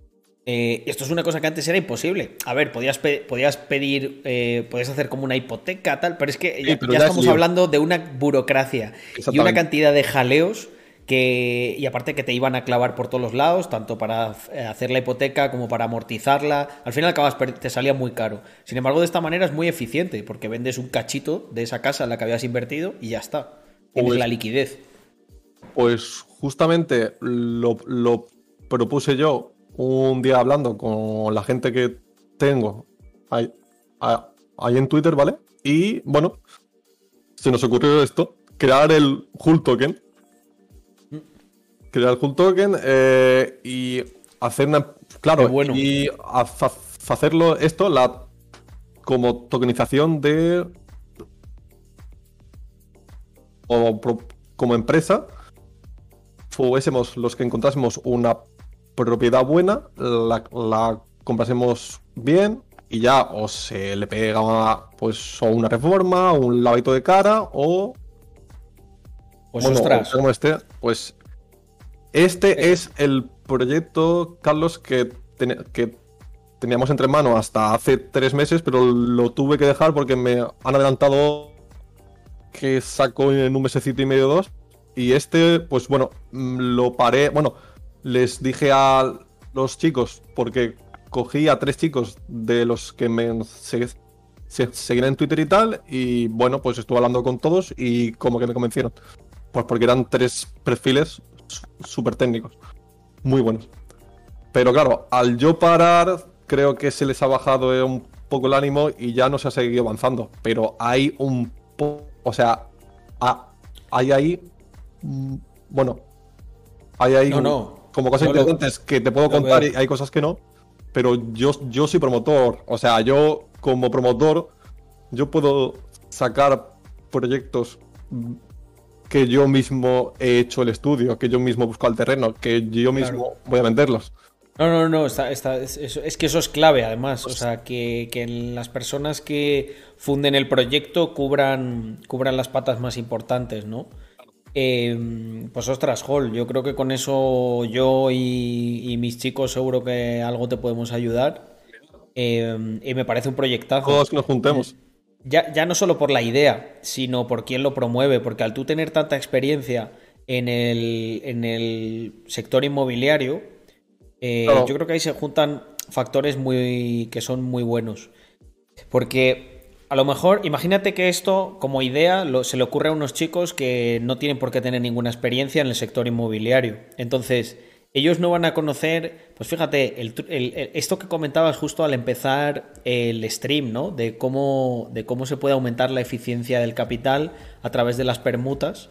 Claro. Eh, entonces, eh, eh, muchos de estos conceptos creo que los podemos unir con em, elementos que tiene de manera intrínseca la blockchain, que los van a hacer mucho más baratos de ejecutar, van a aumentar todavía más la eficiencia del capital y también nos van a llevar a terrenos que nos van a crear como muchos fosos defensivos. Porque si tú mezclas, por así decirlo, si tú mezclas eh, alguien que va a tener muy buenas ideas y que conoce muy bien el sector con gente que por otro lado conoce muy bien cómo funciona blockchain, eh, ostras, yo creo que ahí hay un hay algo muy potente. Y, yo mira, eh, si quieres te, te ahora con todo esto para que veas un enfoque del, de lo mismo, pero con otro método. ¿Vale? Vale. Por un ejemplo. Eh, es, mira, pues es, es una cosa que, bueno, yo creo que he contado ya tanto en Twitter como en podcast y tal, ¿vale? Somos una promotora que en dos años ya sí que nos va a poder financiar con el capital propio. Pero estos últimos 10 años lo que hemos estado haciendo es firmar préstamos privados porque los bancos no dan préstamo al, promotor desde el año 2008 con préstamos al 20%, Carlos, al 20 anual y salen los números, ¿eh? Joder. Entonces, una idea que tuvimos es hace dos años compramos un solar en Málaga, ¿vale? Para construir, porque estamos ahora mismo en Ibiza, pero nos queremos ir a Málaga. Por tema de familia, por tema de clima, por tema, bueno, de que nos gusta más aquello. Que nos vemos, vemos en el futuro. Ok. Entonces, una de, de, de las ideas era financiar ese solar ofreciéndole a los usuarios el token el 10 anual o el 15 anual, que ya es más barato que lo que se pide ahora mismo. Porque ahora mismo en Ibiza hay dos promotoras que financian todo con capital propio. El, o sea, todo el resto, todas vamos a los fondos. Y, todos están entre el 18 o, el 20. Y con una cantidad de problemas, de abogados, de, de papeleo y, y, tal que te mata. pues se me están ocurriendo un montón de ideas. De hecho, mis, mis, secuaces ya están por ahí maquinando. Y mm, hay un concepto en blockchain que mm, todavía no se, no se está viendo mucho. Pero mm, yo estoy convencido de que va a hacer un montón de ruido en los siguientes eh, dos años, que son las DAOs. Las DAOs son... Eh, sí, conoces el término, ¿no? De, eh. Decentralized Autonomous Organization. sí, sí. sí. Em, y esto está muy interesante porque al final tú aquí lo que haces es em, conviertes, en, conviertes en inversor a la gente desde, desde el minuto uno, incluso aunque meta un euro.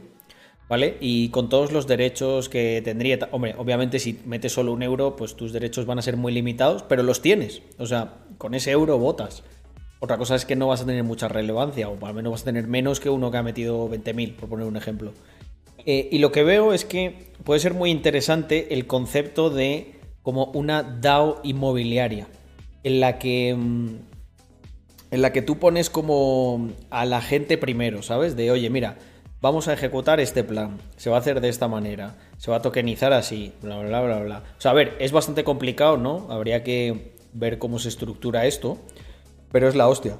Lo que nos dimos cuenta nosotros, porque en todo esto que te he contado, pues hemos estado currando pues casi unos tres meses, tío. Lo, lo, más complicado es la parte de que cuadren los números por el tema por el tema de los impuestos.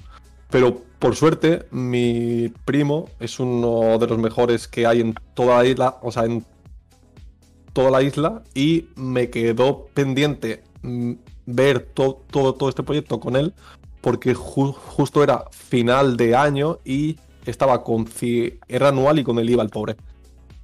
Y estaba saturadísimo.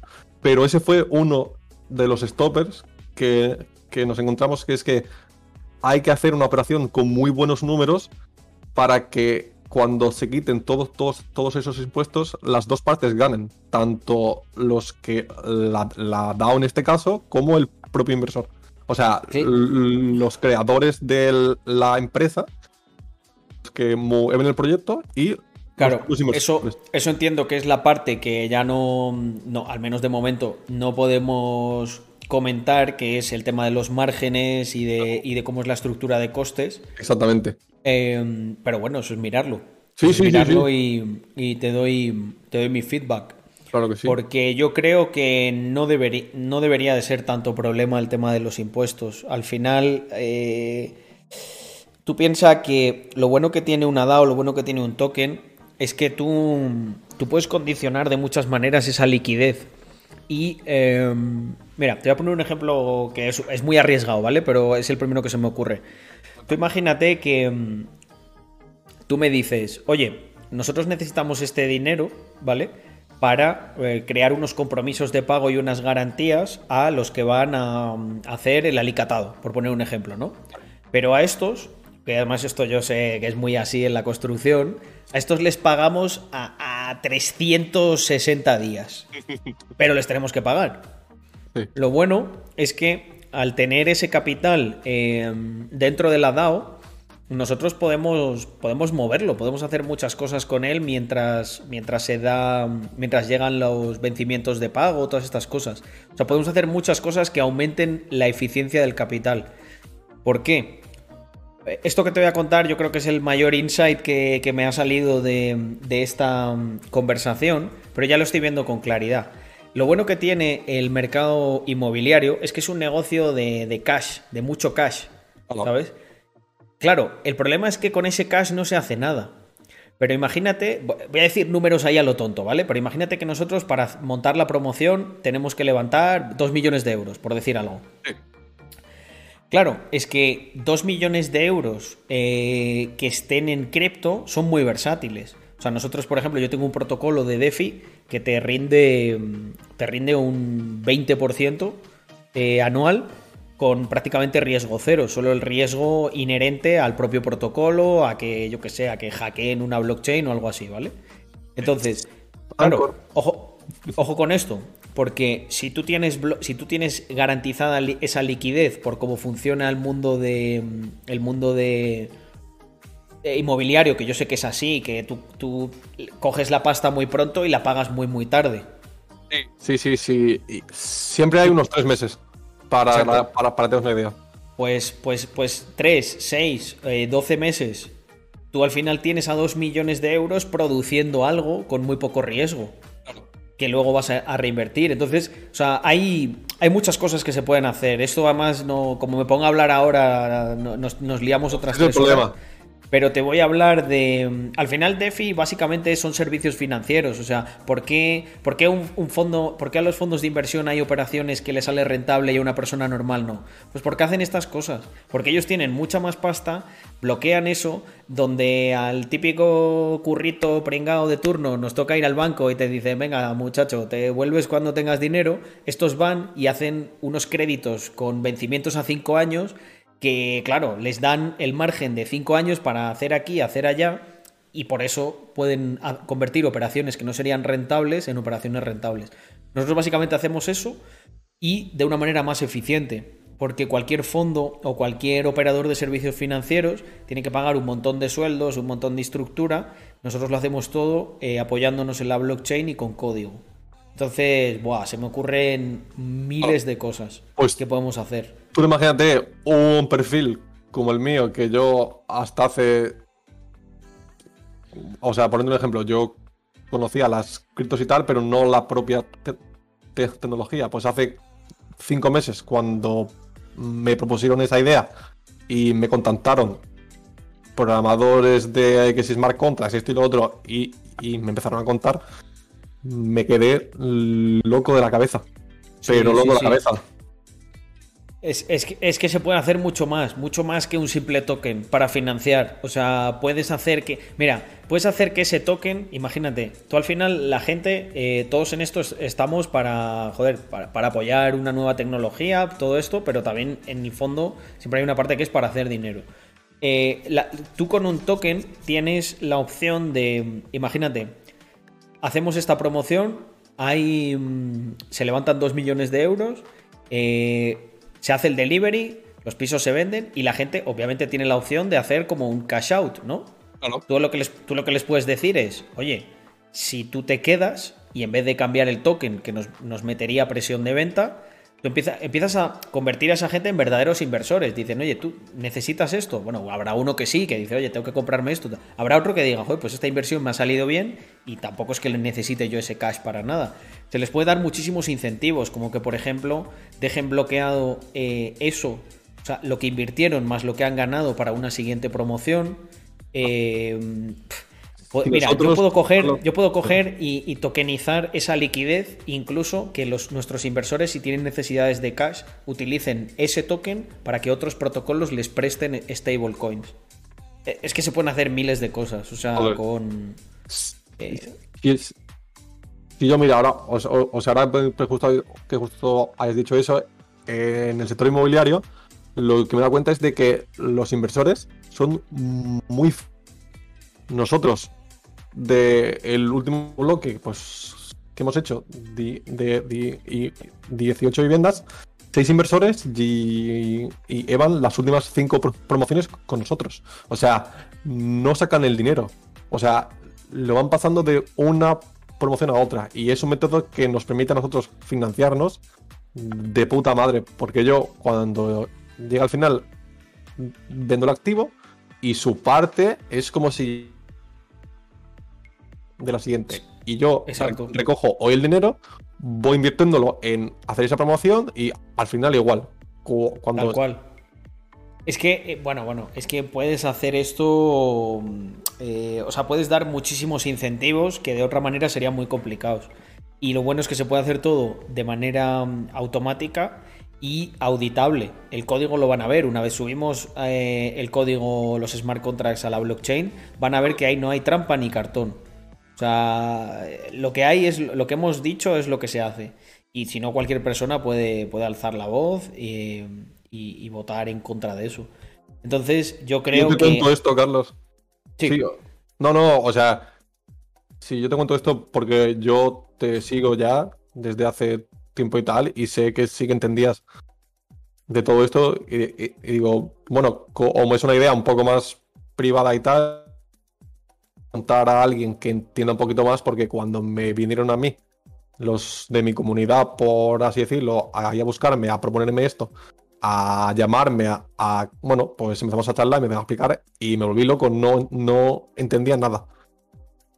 Claro, es que sí, esto además hay que, hay que hilar fino porque no casi No casi vamos, no, no hay precedente, ¿no? O sea, creo que hay Claro. proyectos que lo que han hecho es tokenizar inmuebles, pero Sí, ya sí, está. Claro. Entonces, al final, eh, lo que estamos, lo que han hecho es optimizar un poco el modelo de crowdfunding en el que Ah, ahí estamos. eh, la gente financia y tal. Yo hablo de ir mucho más allá de esto. Claro. O sea, eh, convertir, o sea, imagínate, el proyecto ya suena a muy potente, ¿no? La primera DAO inmobiliaria. O sea, aquí lo que nosotros buscaríamos, eh, por así decirlo, el objetivo final es que creásemos una especie de Black, eh, BlackRock, ¿no? Joder, pero, pero con un matiz, con un matiz eh, que lo diferencia totalmente.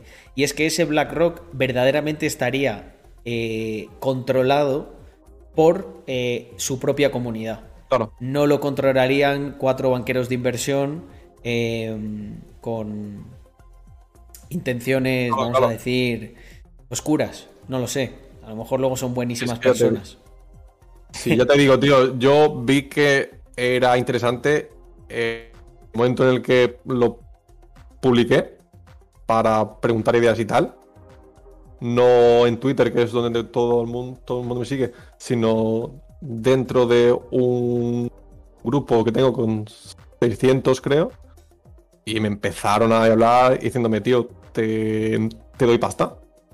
100, 100k. Sí, sí, no, vas a ver, vas a ver que el tema de la financiación en cripto no es ningún problema. pero- Nosotros hemos pero lanzado. pasta, tío, que me empezaron. Mira, la mayor- el- muchos de los que están aquí ni lo saben, porque yo he lanzado eh, el protocolo de DeFi eh, en secreto, por así decirlo, eh, ayer Hostia. y sin lanzarlo y sin hacer nada, solamente un, un post ahí en el que ni daba el li- link, creo, ni nada, ya hay, ya hay casi 10k de gente. Que, Joder. o sea, y no, no pone ni siquiera cuánto, cuánto porcentaje te va a dar, porque necesitamos Hostia. 7 días para que se calcule, bla, bla, bla. Y ya, ahora voy a empezar ya a comentarlo eh, en ¿no? profundidad y nosotros esperamos levantar, pues, aunque suene muy bestia, pero, pero probablemente a final de este año acabemos con... eh, esa, la métrica es Total Value Lock, que es el dinero... Lo bueno que tiene DeFi es que ellos como que te invierten, pero en cualquier momento te pueden desinvertir. O sea, tú, lo, tú bloqueas una liquidez y la, y la quitas. Entonces la ¿no? métrica es Total Value Lock. ¿Cuánto, cuánto valor bloqueado tienes? Y pues eso, queremos en cripto levantar millones de Joder. unos, unos cuantos millones es relativamente sencillo.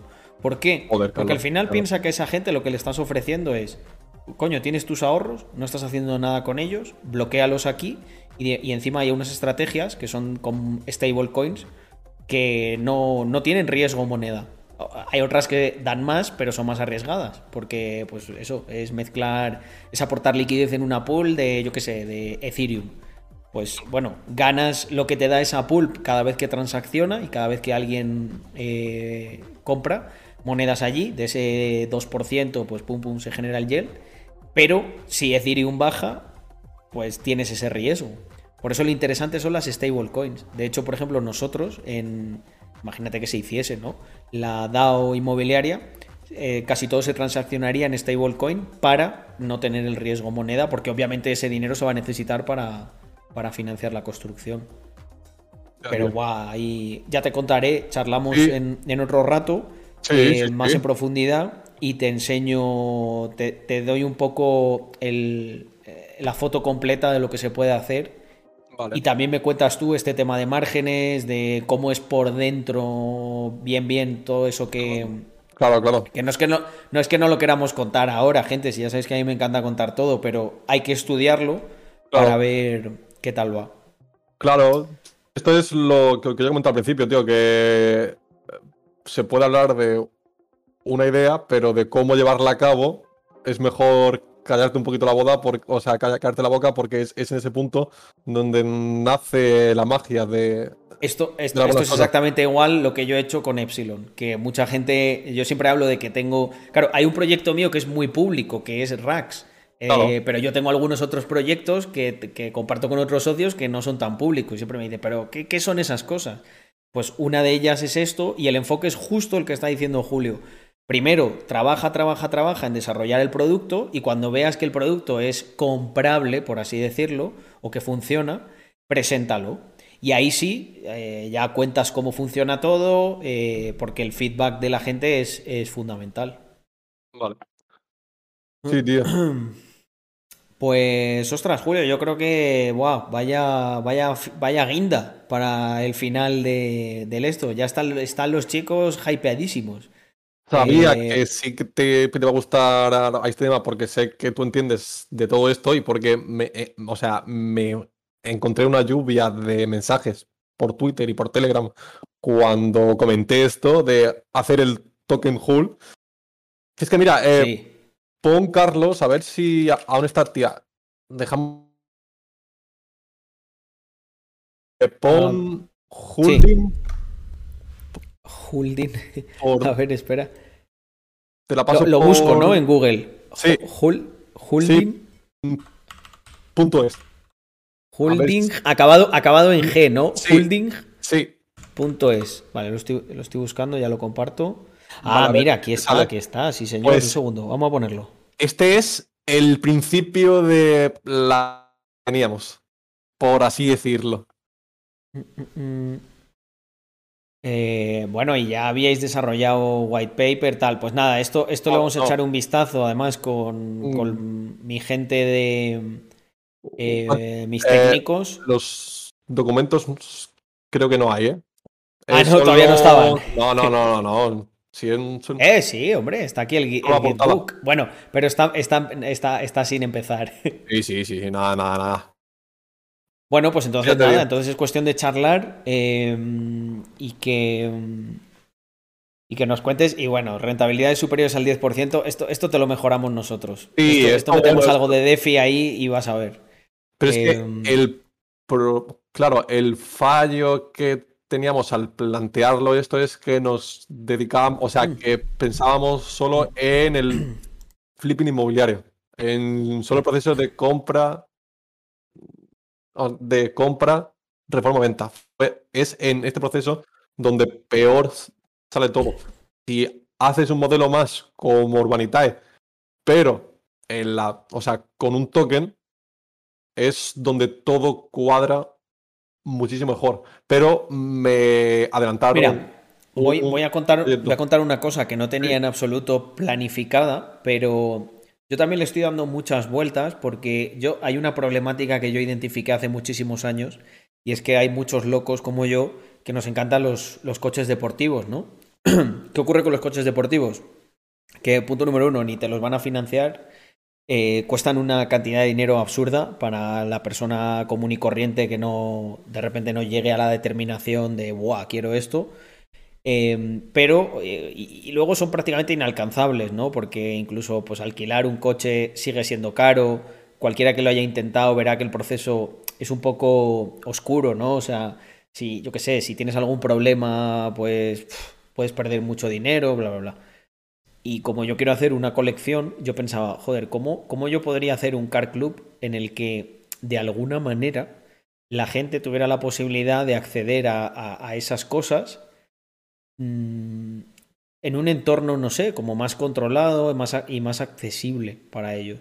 Y bueno, simplemente lo comento porque mm, me recuerda a esto, ¿no? Al final aquí puedes estar invirtiendo en una casa sin tener la casa, pero creo que se pueden hacer cosas muy chulas, como que eh, llegado a cierto nivel de inversión, pues pudieras visitar esto. Ah, Estoy ahora haciendo como un mejunje entre, entre lo del car club y esto, ¿no? Yo pienso, joder, la gente podría ve- venir a visitarlo o podría... No sé, Claro. pienso que se pueden hacer muchas cosas que con los métodos anteriores, los métodos Ahí tradicionales, de financiación, de tal, no se podía hacer nada porque yo me pegué años pensando qué, qué coño hacer. Pues Pero con blockchain algo se puede hacer.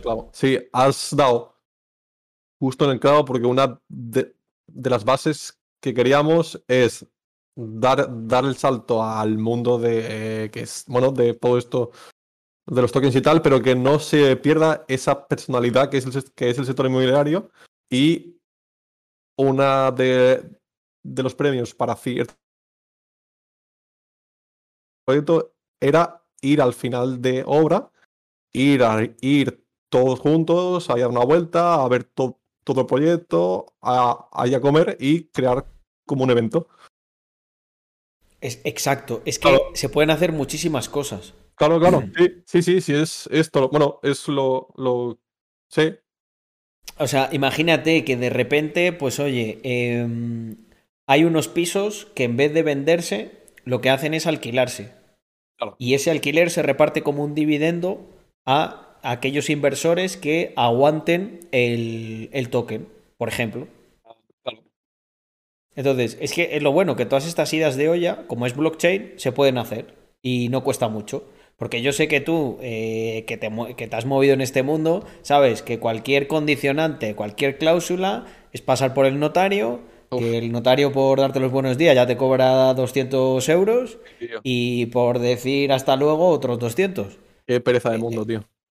Entonces, esto, por suerte a nosotros el Smart Contract no nos cobra 200 euros por darnos los buenos días. De hecho, le puedo hacer la petición 50 veces y me va a cobrar eh, céntimos de céntimos. Y claro, esto hay que aprovecharlo. Y, tenemos que ser los primeros. yo, creo que la, la tokenización y la descentralización de muchos modelos de negocio y las criptoempresas de este tipo eh, llegará a un punto en el que sean la norma, ¿no? O sea, nuestros bisnietos dirán Joder, pero ibais a firmar un papel a un sitio. Joder, pues sí teníais tiempo libre, ¿eh? Sí, es tan simple como, como ver, vale, hay una plataforma que es Urbanitae que lo está petando, pero tiene ciertos problemas, que es los que, tú, los que tú has comentado de mejorar ese flujo de capital, el que te, eh, eh, bueno, el que te no es líquido, que la, que la gente no se puede salir. Y lo están petando. O sea, sacaron un proyecto de 5 millones y medio, ahora hace un mesecito, y, lo, y fue en una hora. O sea, todo se vendió en una puta hora, tío. Y, dices, coño, ¿cómo, ¿cómo no se le ocurre a nadie hacer eso, pero con tokens? Pues te contaré, te contaré quién está detrás de quién les ha financiado Em, y bueno, como medio vamos a ser competencia. en estas cosas suele, haber buen rollo, suele haber buen rollo normalmente. Pero sí, sí, sí, sí, sí. Normalmente sí. Eh, voy a ver si puede cuadrar, si puede cuadrar que tuviésemos una charla y le dijimos, oye, mira, hemos pensado esto, ¿sabes? Eh, o no. Bueno, ya hablaremos tú y yo, a ver si nos, conviene o no. Yo, mira, por suerte, los tres chicos que me contactaron esto, los hay uno de ellos que fue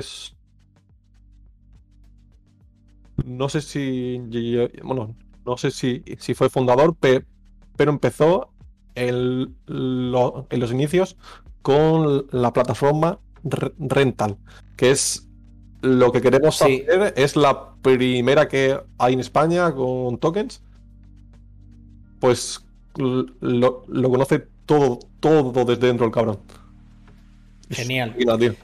Aquí la diferencia sustancial que se podría hacer es que todos estos, todos estos proyectos funcionan más como una empresa al uso que va a utilizar la tokenización para mejorar los márgenes y la eficiencia de eh, su modelo de negocio.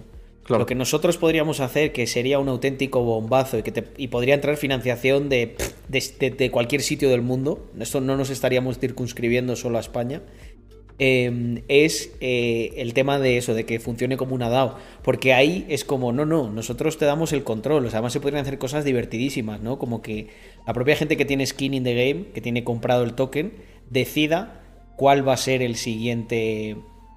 El siguiente solar.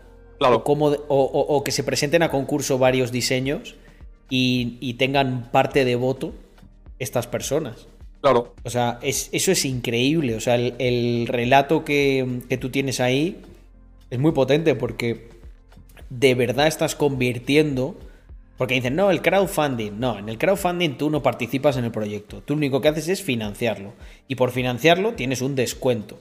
O sea, básicamente estás comprando un producto con descuento por adelantar el dinero. No estás participando en el producto. ¿Que lo estás apoyando? Vale, eso te lo compro.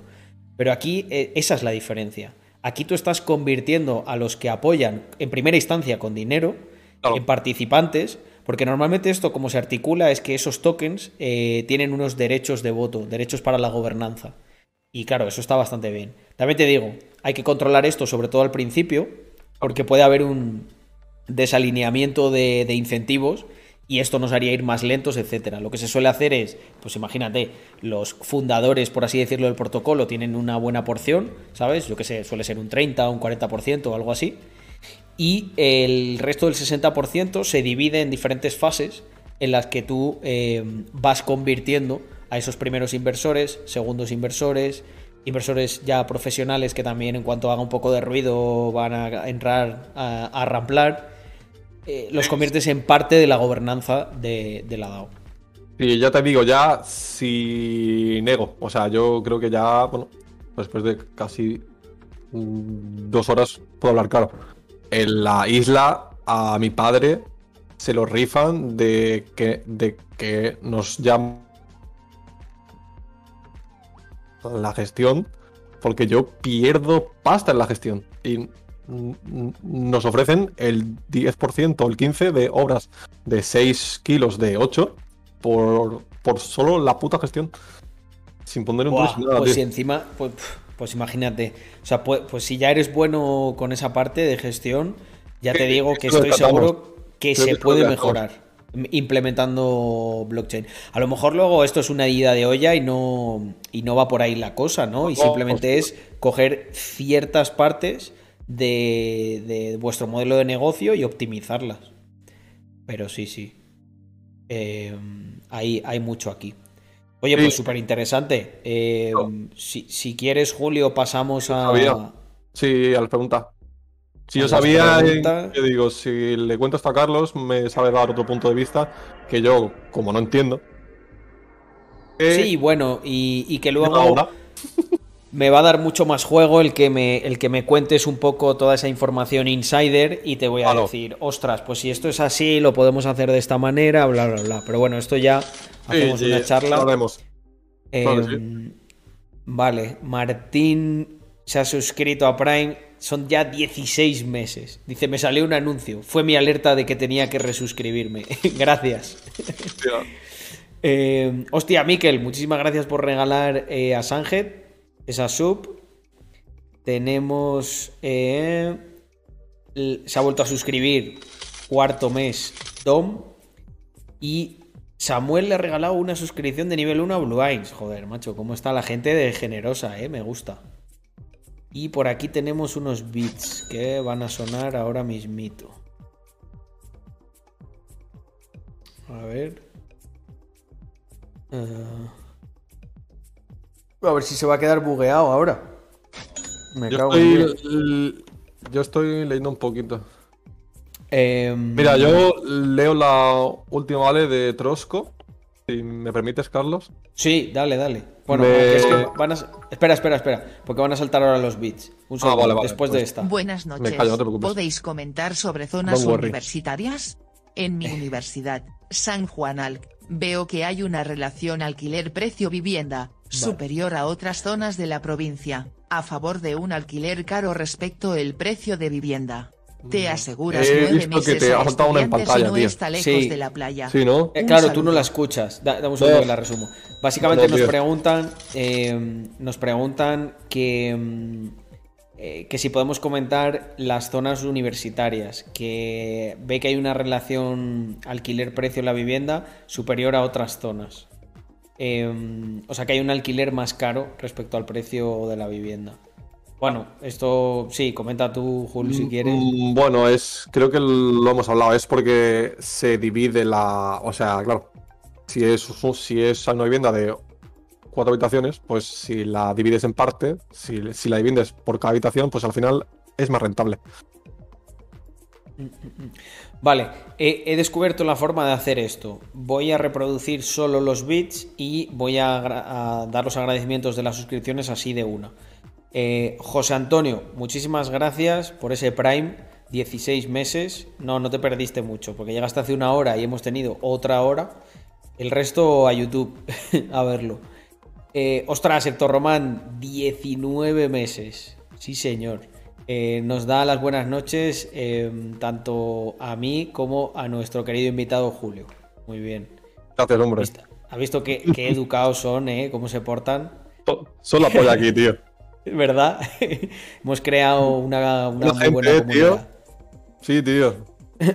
Patricio, muchísimas gracias por esos 11 meses. Dice otro mes más, un placer. El placer es mío. Em, vale, em, me dice con unos bits Esteban. Em, dice, ¿vieron el vídeo de Luisito Comunica? Se compró una casa frente a la playa en Venezuela. Hostia, pues yo no lo he visto, pero vaya huevos que tiene Luisito Comunica. A lo mejor, a lo mejor lo ha comprado en Los Roques, que es una zona que no es Venezuela eso. O sea, ahí no hay delincuencia ni nada. Es una zona para ultra ricos. Ah, pájaro. No, ¿Tú lo has visto, Julio? ¿E-, ¿El vídeo este? Yo, lo vi, pero claro, me pones ya un nombre que ya sé que me pillas. ya no sé si era, esa zona exactamente. ¿Era, era esa zona o no? ¿Era como una isla? no lo sé. es... No. Como una península. Si no era una, si, no era, no, era una isla, no eran los Roques entonces. Parece que no. Pero no lo sé, ¿eh? Bueno, me lo veré y el próximo día lo comentamos. Eh, señor Jungle, muchísimas gracias por unirte a esta familia, que nos ha dado un Prime. Yo me pongo muy contento porque aquí, eh, Julio, cada vez que me dan un Prime, le quitan un poquito de margen a Bezos y me lo dan a mí. Y entonces, pues, eh, sin, miedo de sonar muy socialista, yo creo que está bien repartir, joder, Bezos ya tiene bastante. Ah, ahí estamos. Nada. Guille de Snake nos da las buenas noches, nos mandó unos bits para decirnos buenas noches. buenas noches también, hombre. buenas noches para ti también, eso es. Eh, Debaz se suscribió con nivel 1 por primera vez, pues muchísimas gracias, joder, y espero que, te guste mucho el contenido y, aún con suscripción o sin ella sigas un montón de meses más. Eh, luego dice Alfe Luis, dice el BlackRock ANCAP. Eh, sí, ¿no? ¿Por qué no? Eh, o BlackRock descentralizado. Intentaremos que haya una facción de anticapitalistas muy grande, pero tenemos que invertir un montón en el token, chavales. Aquí siempre hay skin in the game. Samuel, que no estaba contento y regaló otra suscripción a AM. Muchísimas gracias, Samuel. Y mm, AM ya sabes lo que toca. Y me dice Sergio, hostia Sergio, ¿cómo estamos, tío? Hacía tiempo que no te veía. Me tienes que contar cómo van tus planes. Sergio es un lince del e-commerce Em, que ha llegado a facturar una bonita cantidad importando cosas de China y se iba a venir aquí a Andorra, pero, pero no, no sé exactamente en qué está, si al final se nos va todavía más lejos, ya me contará Sergio. Y me dice que si podemos hacer un resumen de lo que hemos hablado me parece muy interesante. Pues mira, eh, Jul y yo hemos estado hablando principalmente del mercado inmobiliario. Pero ya en la parte final, Jul nos ha sorprendido con un tema de blockchain muy interesante. Sí, yo pensaba que tú, Carlos, ya habías tratado este tema o ya le habías dado vuelta y digo, voy a llegarle a Carlos con una gilipollas. Mm, a ver, obviamente hemos hablado aquí de la tokenización de inmuebles, pero, pero no habíamos llegado tan profundo, ¿eh? ¿eh? ¿Sabes por qué? Porque es la típica cosa que yo decía, Buah, está muy guay, pero, pero tiene que venir un tú para que yo dé el paso y diga, o sea, yo quiero estar con un insider, con un tío que, ¿sabes? Porque yo me pongo con mis fumadas de blockchain y de tal y de repente me llega el concejal de urbanismo y me dice, oye, o paras ya o te metemos en la cárcel. Eh, entonces, pues para ahorrarme esos problemas, eh, me, gusta, me gusta que, en estas cosas... Yo, yo, en ese aspecto soy muy honesto, ¿no? Muchas veces la gente me pregunta de cosas que le digo, tío, que yo de eso no tengo ni puta idea. O sea, pues, ¿qué, ¿qué opinión quieres que te dé? Eh, por eso yo estaba muy ilusionado con, charlar contigo. Y te voy a decir algo, me han escrito varias personas que me han dicho, no me voy a perder la charla de hoy porque me interesa mucho, gente que, son emprendedores ya de, éxito y que sé yo que tienen ahí sus cositas. Y, seguramente, seguramente te cruce unos cuantos contactos que, te pregunten o que eh, requieran de tus servicios o lo que sea. Sí, seguro. Em, porque es que es eso. Eh, te puede gustar más o menos, gente del mercado inmobiliario, pero vas, eh, vas a acabar eh, estando influenciado por él de una manera o de otra. Y si no eres tú, será la chica con la que te cases. Te va a decir que quiere una casita, que bla, bla, bla. Ya os lo digo yo. Exactamente. Yo la mejor forma que, que, que yo he visto de hacer aquí pasta es estar del lado de gente como yo, de promotores como yo, que durante 10 años no hemos tenido un puto duro para hacer cosas solos y hemos ido a por capital externo. Entonces, ahí está el filón. yo no, yo no me escondo, yo digo, tío, pues si hemos, si había ocho años, pues que se ha pedido todos los préstamos al 15, el 20%, pues se han pedido punto. Los números han salido, hoy estamos vivos, en, en 10 años, somos, pues ya somos capaces de hacer 2 millones. Pero es que, tío, tú me decías que no daban los números, pero es que yo ya me estoy imaginando un número muy sencillo. Es que tú te vas a poder financiar literalmente al 0%. Claro. Con, la gente de cripto. Claro. O sea, ya te tienen que dar los números, por mucho IVA que haya que pagar luego. No. Es que te estás, ahorrando un 20%, que, que, se, que, se, pagaba antes en los préstamos y daban los números. Ah. ¿No? Es que el, fa, el fallo que teníamos para pensarlo era que lo pensábamos como flipping inmobiliario de compra, reforma y venta, no este modelo tan, tan insider mío de vivirlo al día a día, que es de, ojo, no vas a hacer esto, sino que vas a financiar tus propias promociones. No es solo un piso que vas a sacar X, sino claro, que vas a hacer con toda una promoción. El problema, el problema que tienes con el piso corrígeme si me equivoco, ¿eh? es que tú tienes menos margen porque dependes del precio de mercado. Obviamente se busca, se busca y se intenta encontrar algo que, te cuadra. Pero la diferencia con construirlo a lo mejor desde cero es que tienes mucho más de donde, de donde rascar. Y de, hostia, este... Le voy a pedir, eh, le voy a pedir que me, lo haga de esta manera, me sale un poco más barato. Este, mira, este, si nos le pagamos antes, eh, nos hace un 20%. Pues como nosotros ya tenemos, tenemos esa financiación, lo hacemos. Sin embargo, entiendo que esta operativa con un piso es como más rígida. Es el eh, precio que pagas de compra, el valor que le añades menos el, gasto que tienes en la reforma y lo que te queda limpio, ¿no?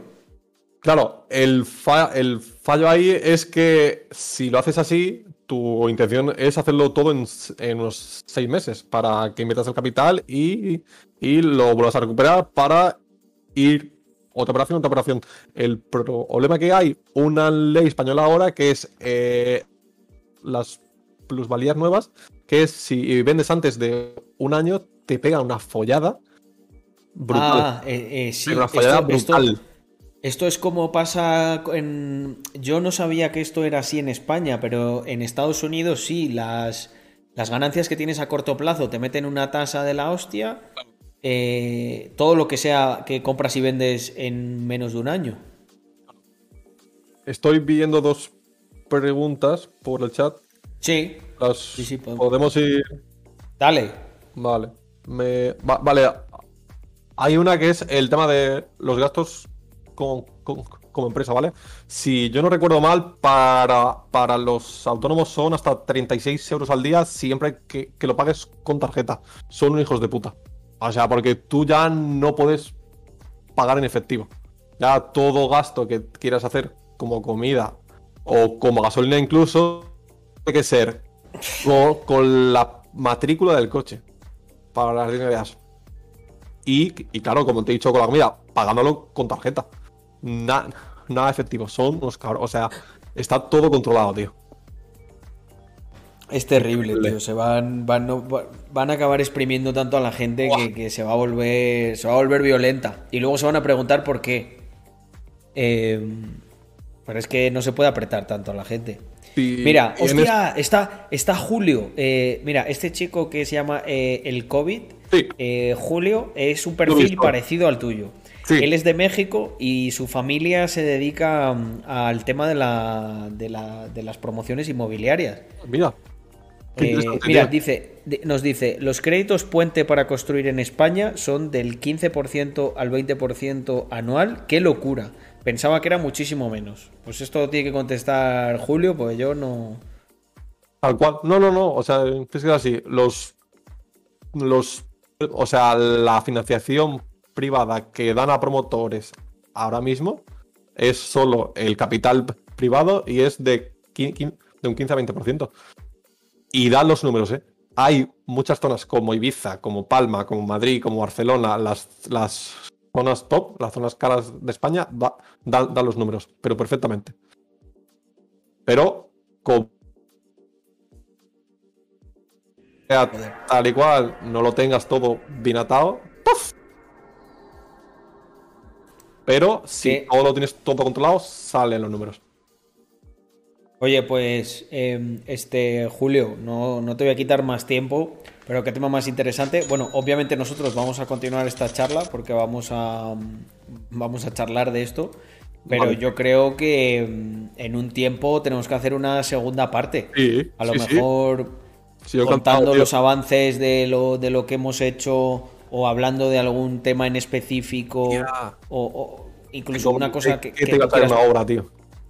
el, el, que el que, perdón, no te que, que te comenté que te para hoy iba a traer unos planos y un proyecto de lo que estamos haciendo aquí en Ibiza, tío.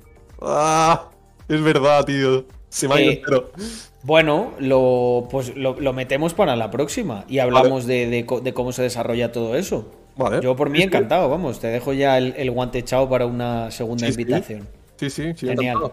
Sí, chicos, yo os dejo porque todavía somos de la clase CD y a las siete y media estoy en la obra. Así que. Sí, sí, que además se está haciendo tarde. Vale, ahora, eh, por favor, eh, moderadores, dejad eh, las redes de, de Hull bueno, principalmente Twitter es por donde, igual que para mí, lo, que para mí es Twitch, para, para Julio es Twitter. Es desde donde verticaliza todo su contenido.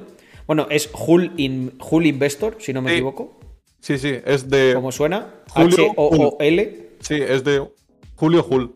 Es simple, o sea, no. Ahí está, ahí está. Ahí está, ahí está. Ahí el buen, el buen spam, que todo el mundo se entere y que vaya para allá. Y. Y bueno, en fin, em, muchísimas gracias, eh, Julio. Ha estado súper interesante la charla. Eh, habrá más y em, estamos charlando nosotros en los siguientes días para que te vomite todo mi conocimiento sobre blockchain y las oportunidades que yo creo que tiene en tu mundo, que no son pocas.